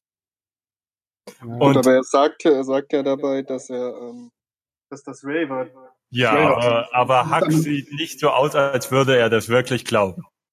Ja, und er sieht auch nicht so ja aus, als würde er sich von einem verzogenen Kind ja, aber gut. was hätte er machen sollen? Er ja, hätte Hux, ihn da runtergeschleudert, also. Ja, genau. Hux hat ja in dem Moment gar, gar keine Wahl. Also entweder er spielt das Spiel mit und ich gehe auch davon aus, dass er weiß, dass das vielleicht alles nicht so stattgefunden hat, wie Kylo Ren da in ein, zwei Halbsätzen erzählt. Aber gut, die Alternative wäre halt, Kylo bringt ihn auch um. Also muss er halt wohl oder übel mitspielen. Aber wir sehen ihn ja die Waffe ziehen. Er zieht ja die Waffe und will ihn eigentlich, als Kylo sehr verwundbar ist, offensichtlich nochmal schnell ja. Äh, liquidieren. Und äh, da wacht er auf und schon, schon ist die Hand. Da, das war, da konnte ja. ich drüber schmunzeln, das fand ich gut. Man sieht, okay, das wäre jetzt der Moment und mal wieder ist er äh, einen kleinen Moment zu spät. Wo, ist, wo, äh, wobei, wobei man sagen muss, man hätte es Hacks machen lassen können, weil für Episode 9 ist er kein großer Verlust mehr. Ja, stimmt auch. also die, die haben gar keine Möglichkeit, ihn wieder ernsthaft und professionell darstellen zu lassen. Zumindest nicht glaubwürdig. Er wird nur als Sidekick wahrscheinlich noch da sein. Aber dann ist so wieder ein Schauspieler, der ein bisschen äh, ja verschwendet ist, wie äh, Benito del Toro, der auch verschwendet ist in Episode 8. Ja, aber ich hatte das schon am Anfang von Episode 8. Ich habe mich so gefreut, wo du dieser, ja, wie wird er noch genannt, äh, große Schla das große Schlachtschiff ankommt. Ja. Oder dieser Captain Kennedy ankommt. Ich dachte, boah, das war wieder ein charismatischer Bösewicht, der wirklich so alles die UT ausstrahlt und wirklich so als böser Captain dasteht. Der dann leider sehr früh verstirbt im Film.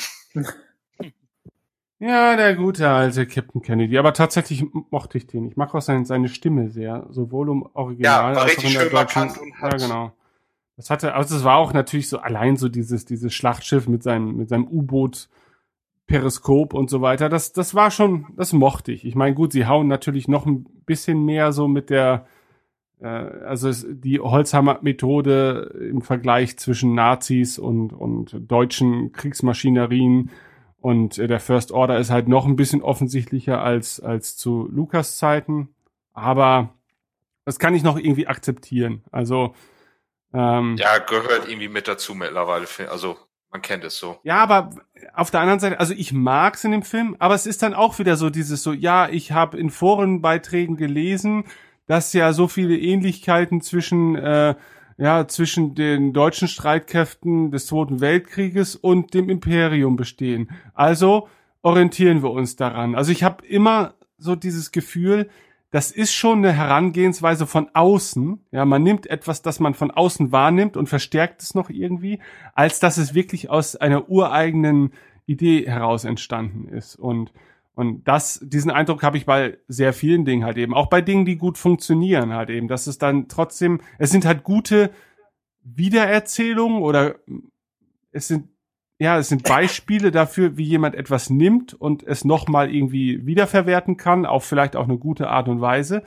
Ähm, aber es fühlt sich auch nicht mehr unbedingt natürlich an. Also das ist halt, um jetzt mein, ich will jetzt noch gar kein Fazit stellen, aber ähm, vieles wirkt einfach so unglaubwürdig. Also es wirkt halt wenig von dem, was ich in den Sequels sehe, real. Also ich kann mir einfach nicht vorstellen, in so vielen Situation, dass so etwas passieren kann. Und so ging es mir dann tatsächlich bei den anderen Filmen nicht. Selbst bei den Prequels oder so, da hat das für mich immer noch so, ein, so eine gewisse Nachvollziehbarkeit gehabt, auch wenn es manchmal anstrengend war und ätzend oder vielleicht auch langweilig und absurd. Aber auch selbst dieses Rumgeschwurbel zwischen Anakin und Padme, was ich zu dem Schlimmsten zähle, was so an Liebesgeschichten auf der Leinwand stattfindet. Aber ich kann mir trotzdem irgendwie vorstellen, ja, Anakin ist halt so kacke, ja. Er ist halt so ein, so ein Dulli und der so ein, so ein Rumschleimer, der halt versucht, weil er einfach auch null Erfahrung hat, mit seinem Rumgeschwurbel bei ihr zu landen und, ja gut, das funktioniert dann tatsächlich auch noch, das ist halt die andere Sache. Aber irgendwie kann ich mir vorstellen, dass es solche Leute gibt, dass das irgendwie, ja, passiert und das ist mir dann bei den Sequels alles ein bisschen zu sehr Erzählung, zu viel Staffage, zu viel ja, wir haben hier Figuren konstruiert und jetzt werden die verkörpert durch Schauspieler, die gut sind. Keine Frage. Aber die Figuren an sich bleiben dann doch irgendwie Abziehbilder und das ist schade. Das, das ist vielleicht auch das, gro das große Problem der, der neuen Trilogie. Also selbst wenn Episode, wenn die OT und die PT kein großes Wortbuilding be betrieben hat. Man hat, wenn man die Filme gesehen hat, immer gesehen, es geht um das große Ganze. Also man, man wusste zumindest im Groben, wer sind die Rebellen. Man wusste, wie vorhin gesagt hat, das Imperium sind die bösen Diktatoren.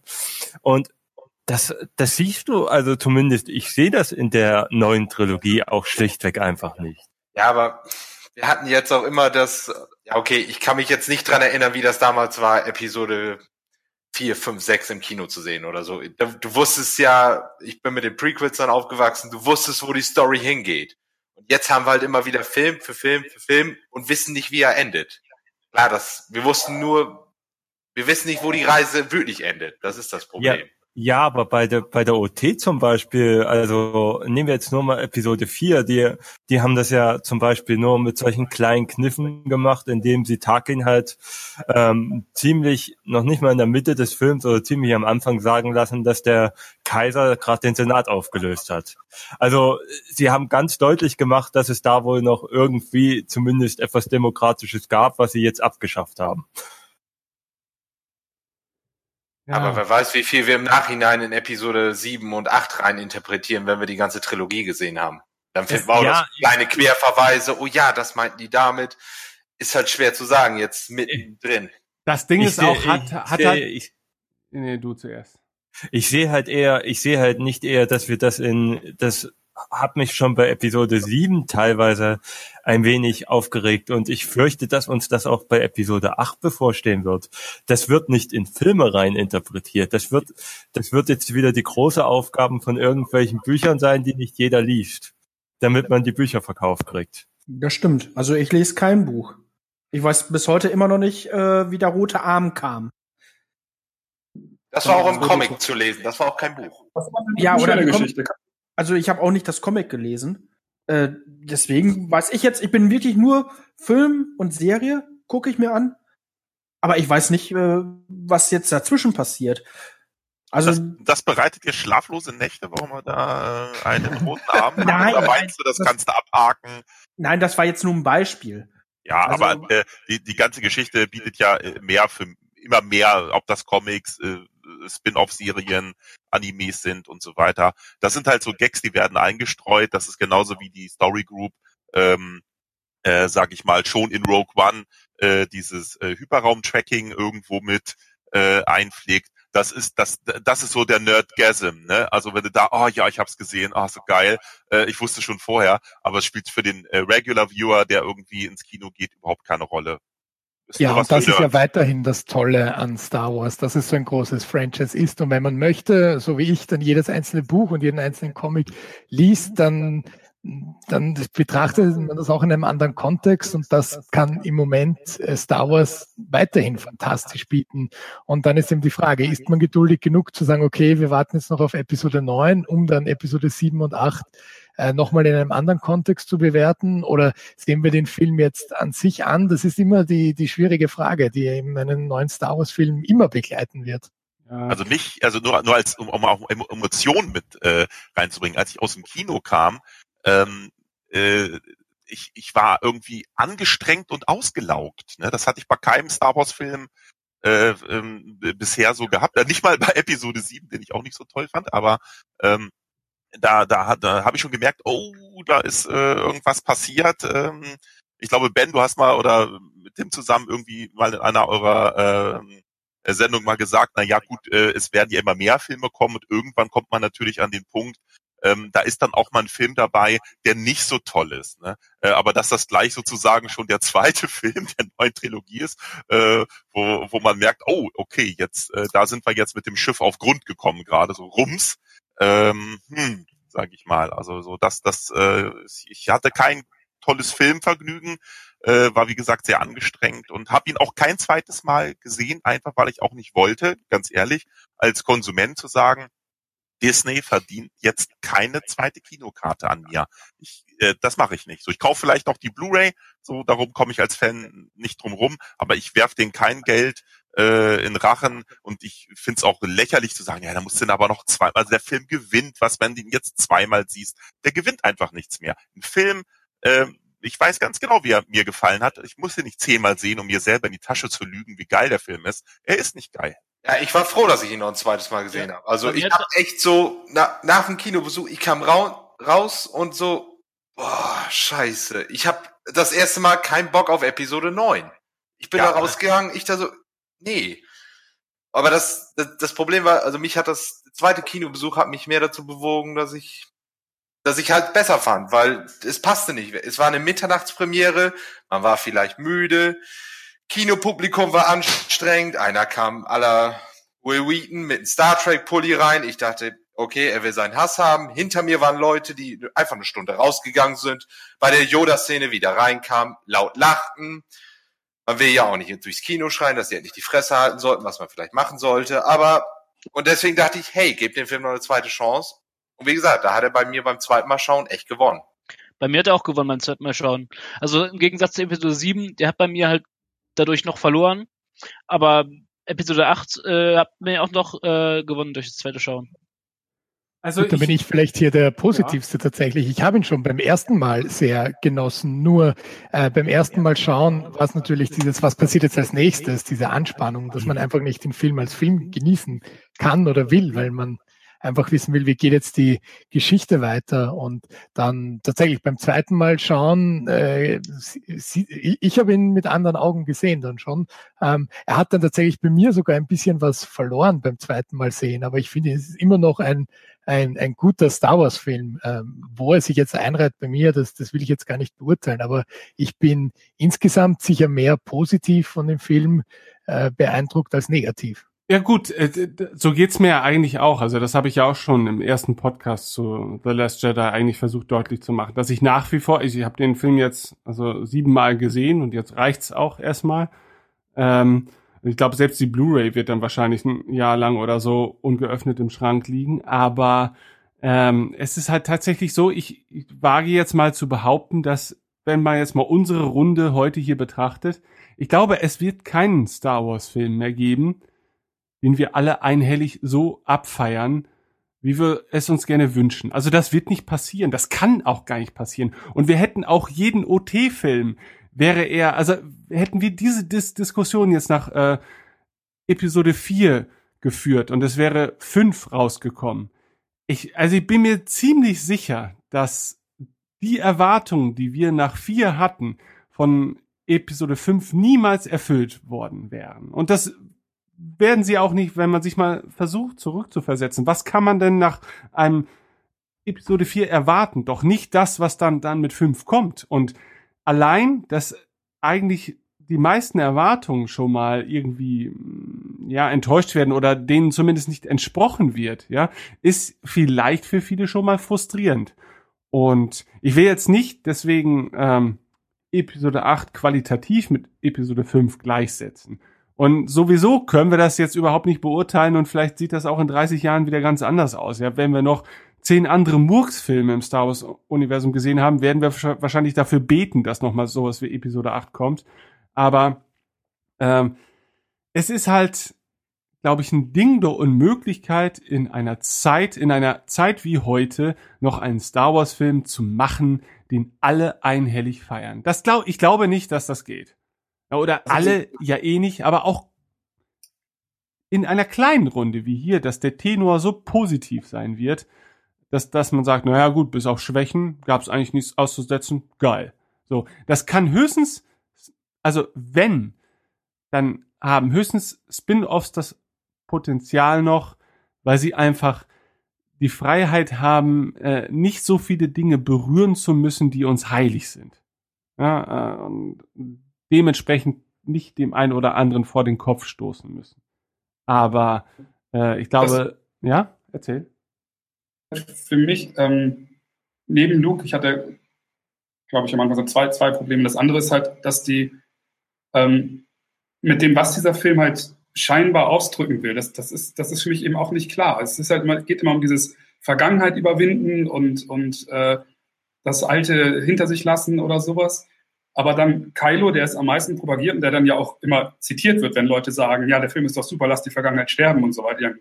Ähm, der scheitert ja damit. Und also das ist dann irgendwie nicht. Aber trotzdem muss Luke dann aber sterben, äh, weil, weil sie meinen, sonst geht die Geschichte nicht voran und sonst lenkt er von Ray ab, die, die sie auch für sich selbst so langweilig finden, dass sie sagen, äh, Luke ist zu, zu beliebt, äh, um neben ihr bestehen zu können. Und ähm, das ist irgendwie so, man, man weiß jetzt nicht, ist jetzt die, die Aussage Vergangenheit hinter sich lassen oder nicht? Also es ist einfach so, so inkonsequent und widersprüchlich alles. Es ist einfach so, Hauptsache was Neues, aber das dann auch nicht wirklich durchziehen und ja, ich weiß nicht. Aber genau das ist ja dann wiederum was Tolles an Episode 8, weil wenn viele bei Episode 7 vorgehalten haben, das ist wieder das Gleiche, so wie wir es schon kennen, dann hat Episode 8 eins gemacht, nämlich alle, äh, Episode 8 alle Erwartungen brechen. Und das zeigt ja, wie viele Diskussionen schon geführt wurden. Einfach, das heißt, es gibt was, was zu sprechen. Der, der alten Figuren machen muss. so sehen es ja viele und ich halt auch. Also ich denke, naja, es ist ja eine neue Geschichte. Und es ist ja, wir kritisieren ja immer, dass das Alte wieder genau gleich erzählt wird. Aber wenn das was Neues erzählt wird, das ist halt auch nicht gut, weil dann die alten, die Leute, die alten äh, Geschichten halt mögen sich auf den Chips getreten fühlen. Also man kann es halt nie allen recht machen. Okay. Die alten Helden überleben lassen können. Man hätte sie einfach ins Auto Rim schicken können oder so. Und ja, töten, um, um halt äh, die neuen irgendwie besser dastehen zu lassen. Also ich, das spricht halt auch nicht für die neuen Figuren, also auch was die selbst von den neuen Figuren halten.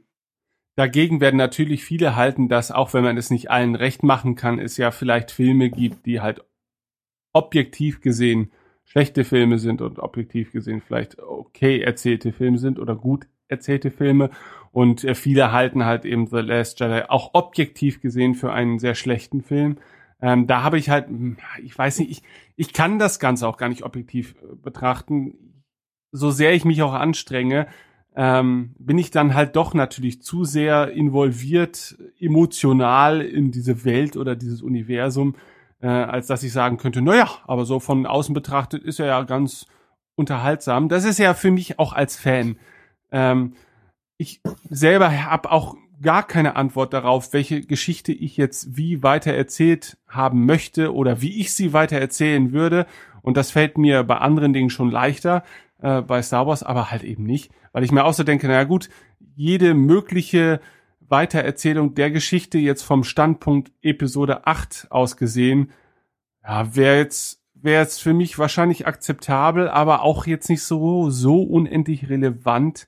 Und im Endeffekt komme ich dann auch ganz häufig, äh, ganz häufig an den Punkt, wo ich mir dann auch sage, okay, ich mag halt äh, Star Wars eben halt auch wegen, äh, ja, äh, weil es mehr ist als die Summe seiner Teile.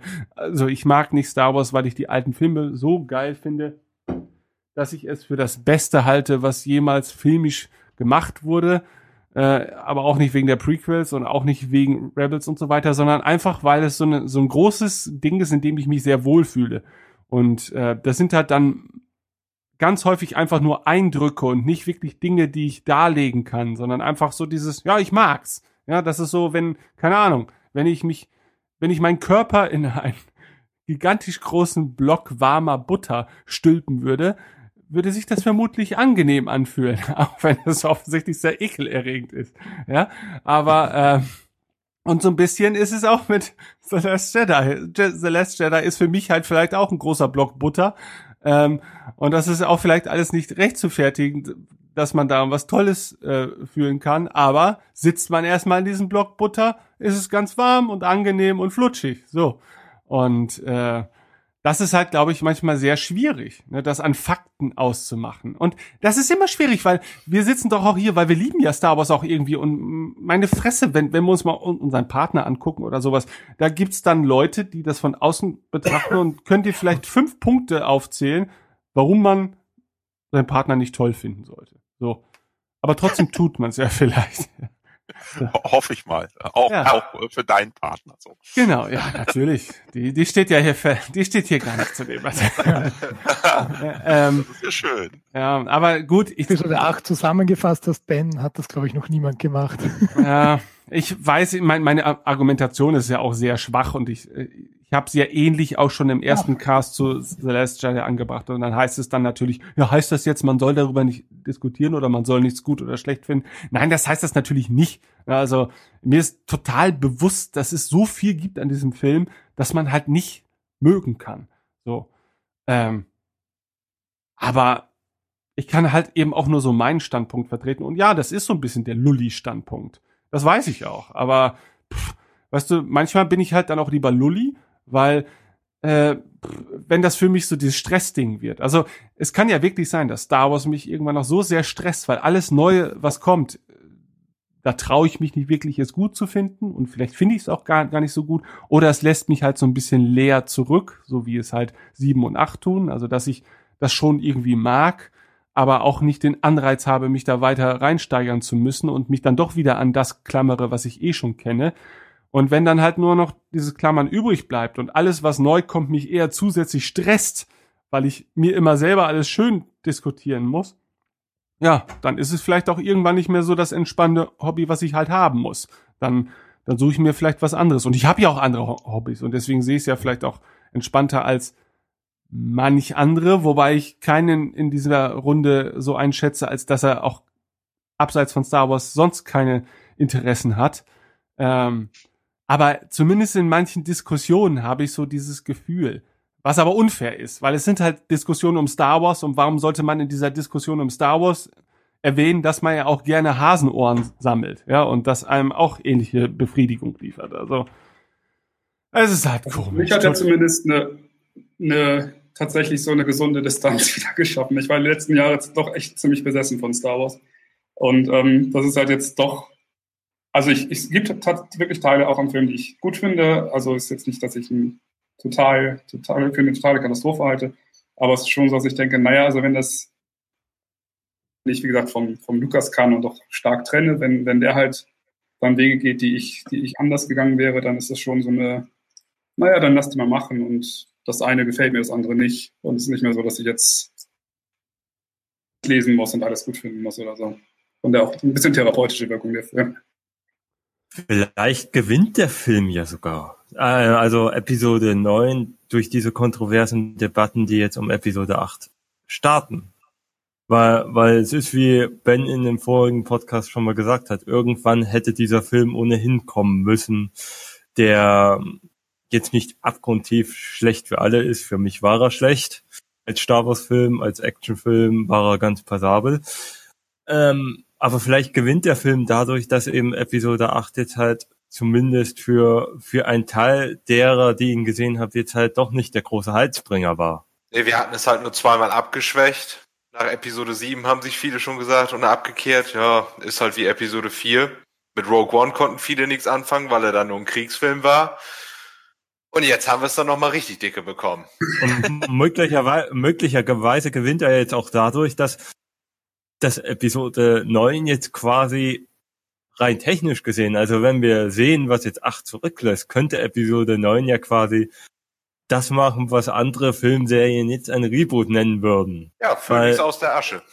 Genau, weil er muss sich ja, also wenn man Episode 8 sieht, es gibt eigentlich nicht viel, auf das er sich zurückbesinnen muss. Halt nur, dass der Widerstand halt nur noch aus zwölf Leuten besteht, weil viel mehr werden in den Frachter nicht reingepasst haben. Ja. Ja, gut, du, du hast natürlich recht. Also eine stark erzählte neunte Episode kann natürlich auch äh, die Erzählung einer achten Episode gravierend aufwerten. Äh, ne? Gerade wenn man den Eindruck hat, als stünde hinter all dem tatsächlichen Sinn. Ne? Also da muss man sich aber natürlich auch von diesen Ursprungsgedanken ein bisschen lösen, die wir ja, die ja viele haben, dass eben eigentlich das große Konzept relativ ungenau und diffus ist und vielleicht ist es ja auch so, ähm, aber wenn man dann, dann trotzdem einfach mal sagt, okay, wir akzeptieren es jetzt als das, was es ist, nämlich drei Filme und eine Geschichte. Und wenn wir die Geschichte als Ganzes betrachten, funktioniert das auch. Und da bedingt das eine das andere und das eine kann das andere auch so ein bisschen mitziehen und dann gewinnt vielleicht auch wieder Episode äh, 7, ja. Ähm, mag das dann im Nachhinein auch ein bisschen betrachten. Aber ich glaube, das wird uns sehr schwer fallen, das wird vielleicht dem durchaus filmisch geneigten Zuschauer, der durchaus schon Verständnis für Star Wars hat, aber nicht alles so auseinander pflücken muss, wie wir es hier tun, dem wird das vielleicht noch eher äh, möglich sein und er wird auch vielleicht noch eher seinen bedingungslosen Spaß dran haben. Denn ich glaube schon, dass viele Leute auch an acht ihren bedingungslosen Spaß hatten. Denn bis auf unsere Berlin-Episode, äh, also die, die Premierennacht, war ich größtenteils mit Leuten im Kino, die halt sehr gute Freunde sind, aber die jetzt, würde ich jetzt mal behaupten, längst nicht so krankhaft mit Star Wars äh, zu tun haben, wie es jetzt bei mir der Fall ist oder bei vielen Fans. Ähm, und die konnten das Ganze total gut genießen. Die fanden den Film cool und die fanden, ja, die fanden ihn halt cool. So, und ich glaube, das ist eben, was Star Wars auch nicht verlieren darf, weil das war eben auch früher der Fall. Die Leute fanden die Filme cool. Ja, die haben nicht unendlich darüber diskutieren müssen, ob jetzt Punkt A oder Punkt Z.2 vielleicht etwas ungeeignet ist im gesamten Universum. Die fanden die Filme einfach cool, die hatten ihren Spaß, das ist halt wie eine geile Achterbahnfahrt und das will Star Wars dann ja zu großen Teilen auch irgendwie so ein bisschen sein, so Popcorn-Kino und dennoch ein bisschen geile Erzählung.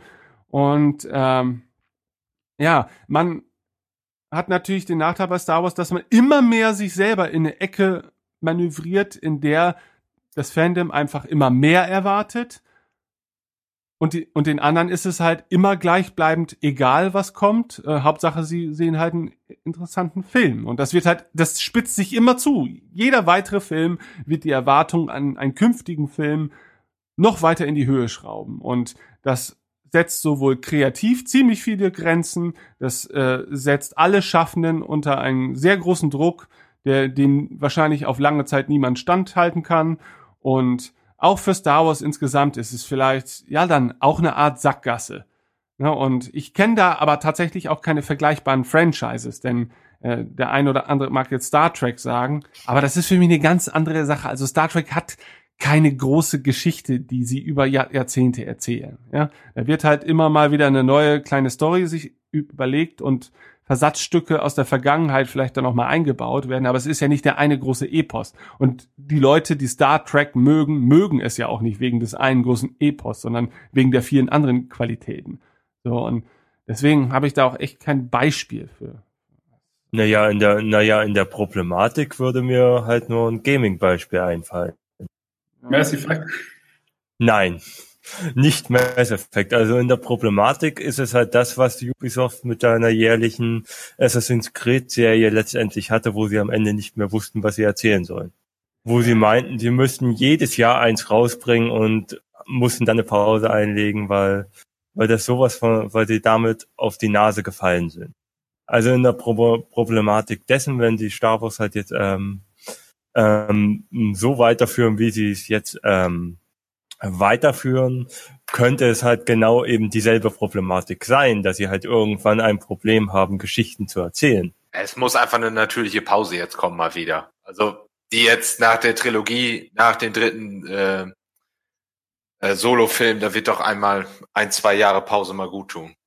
Um, um diese, um dieses Gaming-Beispiel jetzt gleich noch anzubringen, das hat ja Assassin's Creed dann auch getan. Die haben ja dann auch zumindest spielmäßig zwei Jahre Pause gemacht und das neue Spiel wird gefeiert.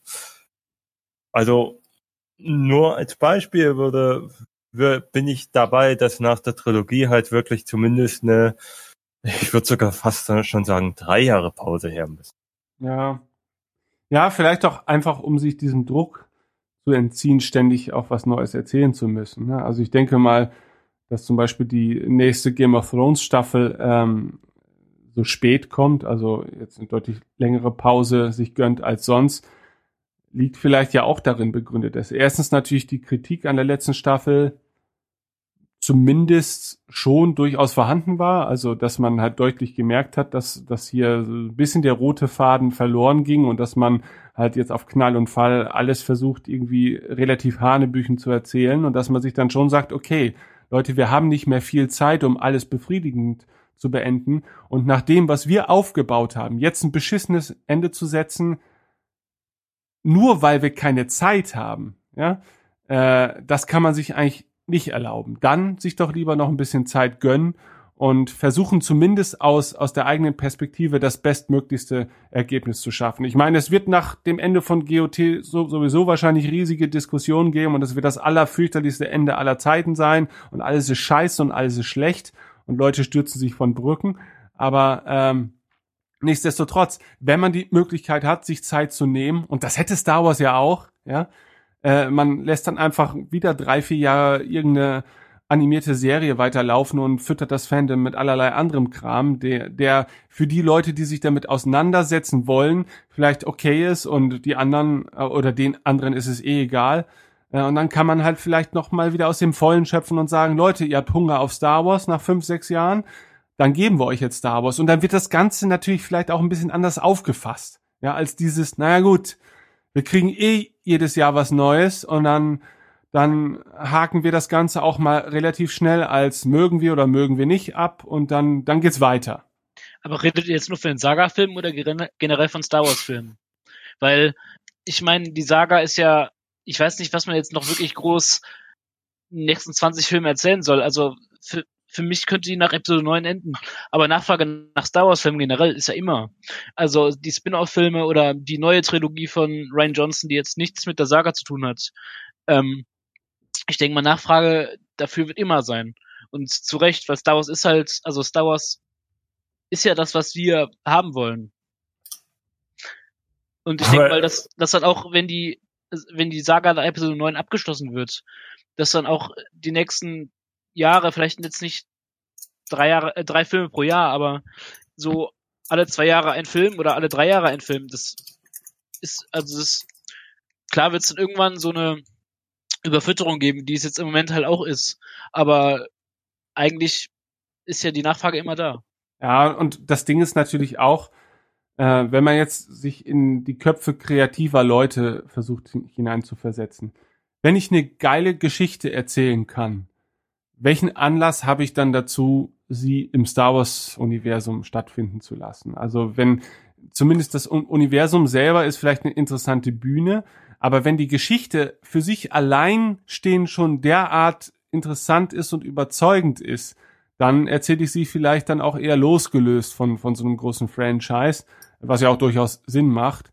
Und das bedeutet natürlich vielleicht auch lange Sicht, dass man auch einfach sich immer nur bis zu einem gewissen Punkt innerhalb des Star Wars Universums trauen mag, Dinge zu erzählen, weil es dann vielleicht auch Verschwendung wäre, weißt du, weil du grenzt natürlich einerseits den Publikum so ein bisschen ein und wenn du dann auch das letzte Quäntchen interessanten, an, an interessanten Inhalten aus dem Universum-Setting als solches rausgesogen hast äh, und dir eh was Neues aus den Fingern saugen müsstest, dann muss man sich halt echt die Frage stellen, warum muss denn jetzt noch eine weitere Geschichte im Star Wars Universum erzählt werden? Warum erzählen wir nicht einfach andere interessante Geschichten? Und wir alle haben ja heutzutage einfacher denn je die Möglichkeit, so viele interessante Geschichten uns anzusehen, durchzulesen, anzuhören und so weiter.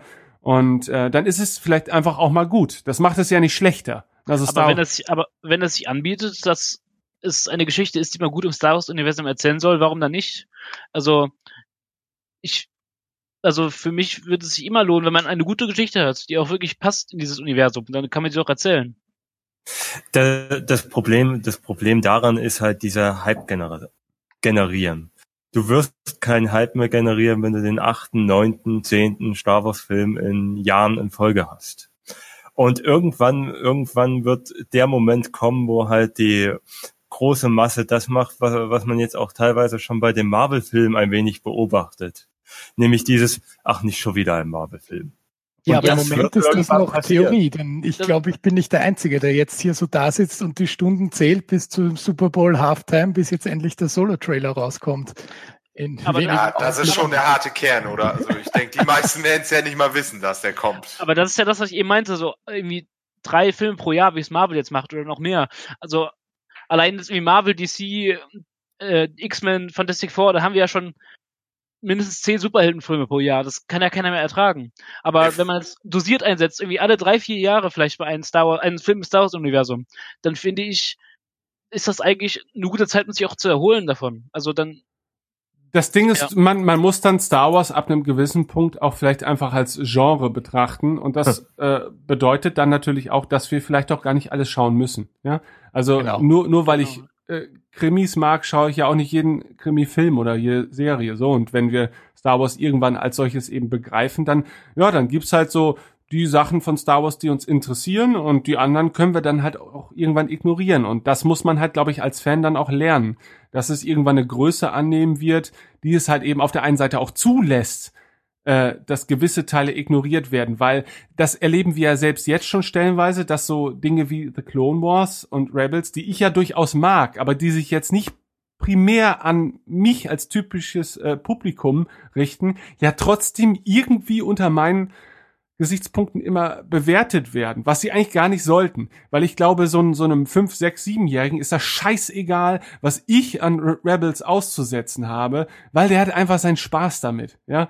Und dass ich dann sage, ja gut, aber die TIE Fighter, boah, also, also die Triebflächen, die sind ja schon, also sieht ja aus wie das alte, alte Spielzeug, weiß ich auch nicht. Und die Animation, also das war ja bei Clone Wars schon irgendwie hoch gradiger und so weiter. Und das sind alles so Faktoren, die sind eigentlich so idiotisch und die gehen auch, glaube ich, so total am Publikum vorbei, die die Rebels ansprechen möchte. Ähm, wobei, das möchte ich schon wieder in Anführungsstrichen setzen. Ich denke, auch Star Wars muss dann seine Sparten, die es so, so hat, weiter emanzipieren, weil bei The Clone Wars hatte ich auch irgendwann so den Eindruck, okay, naja, äh, wir wollten das eigentlich für Kinder machen, aber wir sehen schon, naja, das gucken ja dann doch nur die alten Nerds, also geben wir jetzt auch was für, für die alten Nerds. So, und das hat natürlich dann wieder den Nachteil gehabt, dass, dass es sich dann doch diesen Maßstäben unterwerfen musste, die die alten Nerds halt so an Star Wars Produkte anlegen. Und da muss Star Wars selber dann auch so, so mutig sein und sagen, Leute, ja, das ist jetzt wirklich nicht für jeden und das ist auch total okay so und wenn ihr es nicht mögt, ja, dann guckt's halt nicht, ne, aber pff, dann guckt halt den nächsten Spin-off-Film oder sowas. ja, das ist halt genau das, was ich meine. Das halt die zukünftigen Spin-off-Filme ja, also das ähm, Rogue One war jetzt eher Richtung Kriegsfilm, Han Solo wird vielleicht eher Richtung Western-Komödie und es ist halt nicht die, was für alle, also es wird halt immer Leute geben, die es halt nicht mögen würden. Und es ist halt genau wie, sag ich mal, die letzten 50 Jahre gab es halt immer Star Trek, also egal ob jetzt Serie oder Filme. Und es gibt halt einfach auch Serien, die halt für mich nichts sind. Dann überspringe ich die einfach, dann lasse ich die einfach weg und guck sie nicht. Aber es gibt halt, dann für jeden ist was dabei im Endeffekt. Ja. Das ist ja auch das, was George Lucas im Grunde vorgeschwebt ist. Ne? Also die, die Saga-Filme sind fertig, aber es gibt noch jede Menge Serien. Der hat ja eine, eine Sitcom, glaube ich, sogar vor. Dann eben dieses äh, Underworld, so eine, so eine äh, Sopranos in, in, im Star Wars-Universum im Grunde. Also jedes, jedes Genre im Grunde mit ähm, ja. Star Wars ja, abzudecken. Und eigentlich ist ja nur zu wünschen, dass sie das auch irgendwie irgendwann mal schaffen, diesen Sprung. Ja. Und da sind wir natürlich alle selber auch so ein bisschen äh, gefordert, dass wir sie dann auch machen lassen ne? und, und nicht immer alles gleich, äh, ja, alles mit allem vergleichen wollen. Ja, okay. Ähm, wir haben die zwei Stunden bereits überschritten und äh, ich habe zumindest den Gefühl, dass wir doch so einigen Punkt ansprechen konnten, den wir auch in den beiden vorangegangenen Podcasts äh, nicht so wirklich, ja, blühen lassen haben, weil wir dann doch uns irgendwie einiger waren als, als vielleicht ursprünglich geplant. Nichtsdestotrotz, also ähm, ich hatte große Angst vor dieser Folge. Im Nachhinein muss ich sagen, war das wahrscheinlich ein bisschen unbegründet, weil äh, eigentlich können wir uns dann ja doch alle ganz gut benehmen und dennoch unsere verschiedenen Standpunkte hier anbringen. Und ich hoffe, ihr hattet auch euren Spaß heute irgendwie. Ein bisschen. Ja. ja, ein bisschen, ein bisschen, ja, ja. Verhalten, verhalten, ja. Ja. Ja, bei so einer düsteren Folge, da dürfen wir alle ein bisschen gedämpfter und nicht so euphorisch den Podcast verlassen. Ja, also ich glaube, der Tenor ist heute schon deutlich düsterer als in den beiden anderen Podcasts. Ähm, aber nichtsdestotrotz, äh, glaube ich, kann man, kann man ihn anhören, ohne jetzt äh, irgendwann äh, aus lauter Wut die, die, die Kopfhörer aus den Ohren zu reißen. Also äh, die Dinge, die wir hier heute angebracht haben, glaube ich, sind schon nachvollziehbare Dinge. Nur für den einen sind, sind sie halt wichtiger als für, für den anderen. Ne? Das, das heißt also, all das, was wir jetzt als Kritikpunkte angebracht haben, schließt ja nicht auf, aus, dass andere Leute den Film trotzdem sehr gut leiden können. Ähm, ja, das ist halt echt das Ding. Also es ist natürlich echt mühselig, weil wenn man tatsächlich jetzt 100 Jahre weiterdenkt und so lange müssen wir diesen Podcast hoffentlich nicht mehr machen, weil das würde ich dann irgendwann nur noch unter sehr lebensunwürdigen Bedingungen machen müssen. Aber ähm, dennoch wird es ja hoffentlich in 100 Jahren noch das Medium Podcast geben und Leute werden sich vielleicht dann auch noch mit Star Wars auseinandersetzen, selbst wenn es zu dem Zeitpunkt ein Phänomen aus der Vergangenheit ist. Äh, aber da muss man sich ja echt mal vor Augen halten, wie man das Ganze dann betrachtet, weil weil es ist immer, also es ist immer was ganz anderes, sich mit einer aktuellen Materie auseinanderzusetzen, als mit Vergangenem und Abgeschlossenen. Ja, wenn ich zum Beispiel so über, also ich mag Musik sehr gerne und aus den verschiedensten Richtungen, aber ich war halt seit meiner frühen Kindheit ab, absoluter Beatles-Fan und ich betrachte das ganze Beatles-Werk sowas von unkritisch im Rückblick, dass ich einfach für mich sage, ja, da gibt's wirklich nichts, was ich schlecht finde. Ich finde, selbst die Scheißlieder der Beatles sind für mich halt unglaublich gut. So. Und ähm, ich kann mir halt vorstellen, dass es auch irgendwann halt Menschen geben wird, die irgendeine, aus irgendeinem Grund eine Leidenschaft für Star Wars entwickeln ähm, und halt rückblicken können auf das Ganze und sich sagen, Leute, ja, vielleicht fandet ihr das damals alles nicht so prickelnd, aber für mich zählt halt, halt, ich kann mich da mit ein paar Wochen wirklich in eine Welt fallen lassen und da ist es wirklich total scheißegal, dass jetzt ein Film oder zwei Filme oder vielleicht auch fünf Filme nicht ganz so geil sind. Äh, ist total egal, weil ich mag das Ganze und pff, scheiß doch drauf. Ja, und äh, jetzt versuche ich diesen Podcast wieder mit so einer Dulli-Aussage zu beenden. Das tut mir auch echt leid. Aber, ja. Wenn ja, es da was hast. Ist ja, interessant ist ja eher die Frage, wie viel Radio Tatooine Podcast Folgen haben wir denn in 100 Jahren? Ja, mindestens zwei mehr als heute. Also. es wird Zeit, dass Ben endlich Vater wird, damit die Nachfolge geklärt wird. ja, ja.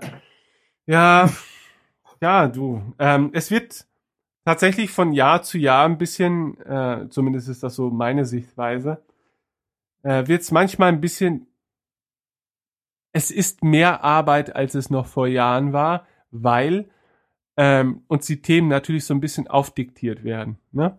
Also manchmal haben, also tatsächlich habe ich diesen Podcast auch so ein bisschen hinten ausgezögert, den Cantina Talk, weil ich an den Punkt angelangt war, wo ich einfach sagte, ganz ehrlich, ich finde den Film jetzt nicht schlimm, aber ich will mich auch nicht rechtfertigen müssen. Aber mich regt das auch nicht auf, dass andere Leute ihn scheiße finden. Aber ich habe mich jetzt so für meinen Teil so intensiv damit auseinandergesetzt. Jetzt auch gut. Jetzt will ich auch mal was anderes machen. Ja, jetzt will ich keine Ahnung. Jetzt will ich Rollenspiele spielen. Ja, hm, Krisch weiß Bescheid. Ja. äh, ich weiß Bescheid. ja, aber nicht auf Drachenfeste. Aber zumindest im echten Leben. äh, ja, tut mir leid. Aber äh, so, äh, irgendwann hat man es dann auch mal satt, auch wenn es ist, was man halt liebt. Ja, aber man ist dann irgendwann überfressen. Und dann hast du halt auch keinen Elan, jetzt hier so einen Podcast wie heute selber abbringen zu müssen. Ne? Und heute hatte ich dann tatsächlich auch Bock und tatsächlich, ich wollte heute eigentlich ursprünglich gar nichts sagen, aber konnte dann ja trotzdem noch so den einen oder anderen Punkt vielleicht anbringen. Ähm, hat, es hat mir richtig Spaß gemacht heute. Ne? Und das war auch, glaube ich, für mich ganz wichtig, weil ich halt so echt so dachte, boah, wisst ihr was, am liebsten, jetzt machen wir mal so ein bisschen, alles so ein bisschen Larifari und dann kommt vielleicht Solo, aber das wird dann wieder so ein anstrengendes Thema, weil es doch jetzt schon vorhersehbar ist, dass ein großer Teil des Fandoms wird diesen Film vermutlich hassen.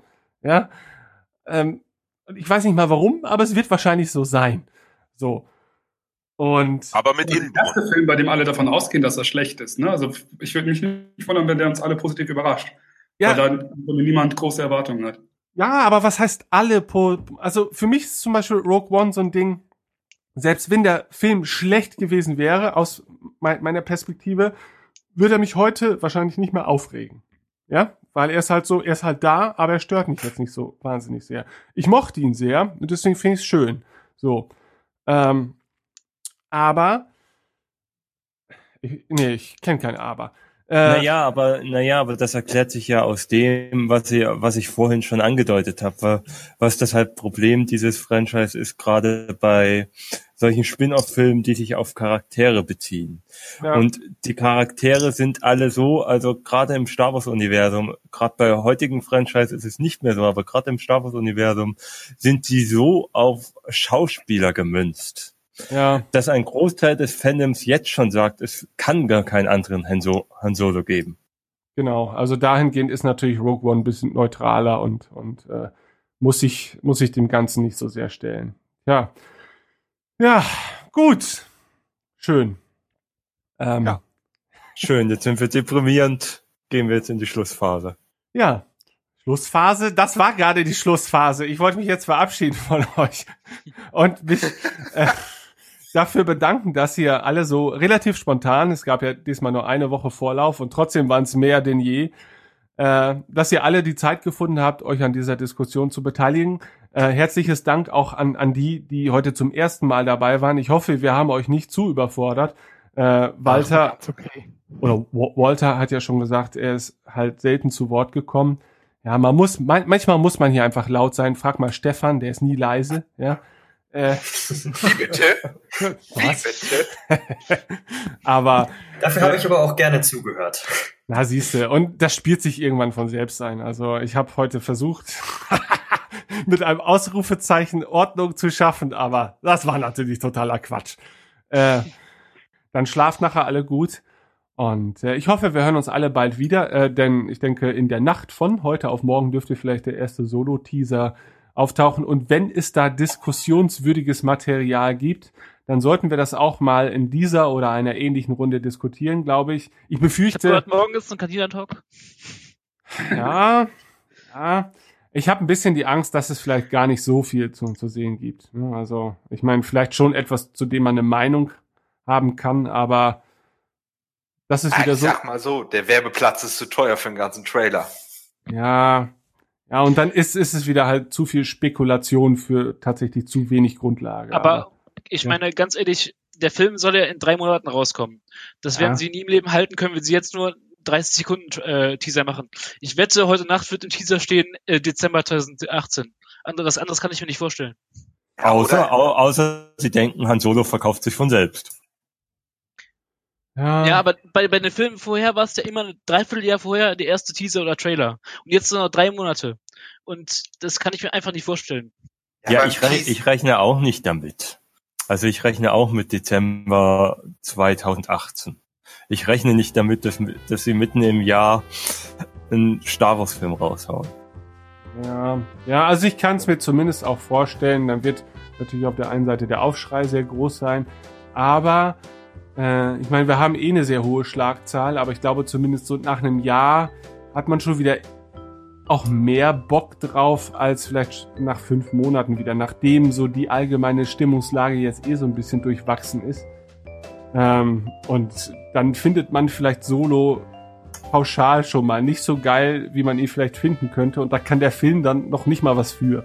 Also, ähm, ja, muss man mal gucken. Na gut, derjenige, der diesen Podcast gerade terrorisiert hat und schon wieder ein neues Thema anfangen wollte, sollte. Äh, Schön. Gut, äh, dann vielen Dank und dann hoffentlich bis zum nächsten Mal hier beim Cantina Talk auf Radio Tatooine. Tschüss. Ciao. Ciao. Ciao. Ciao.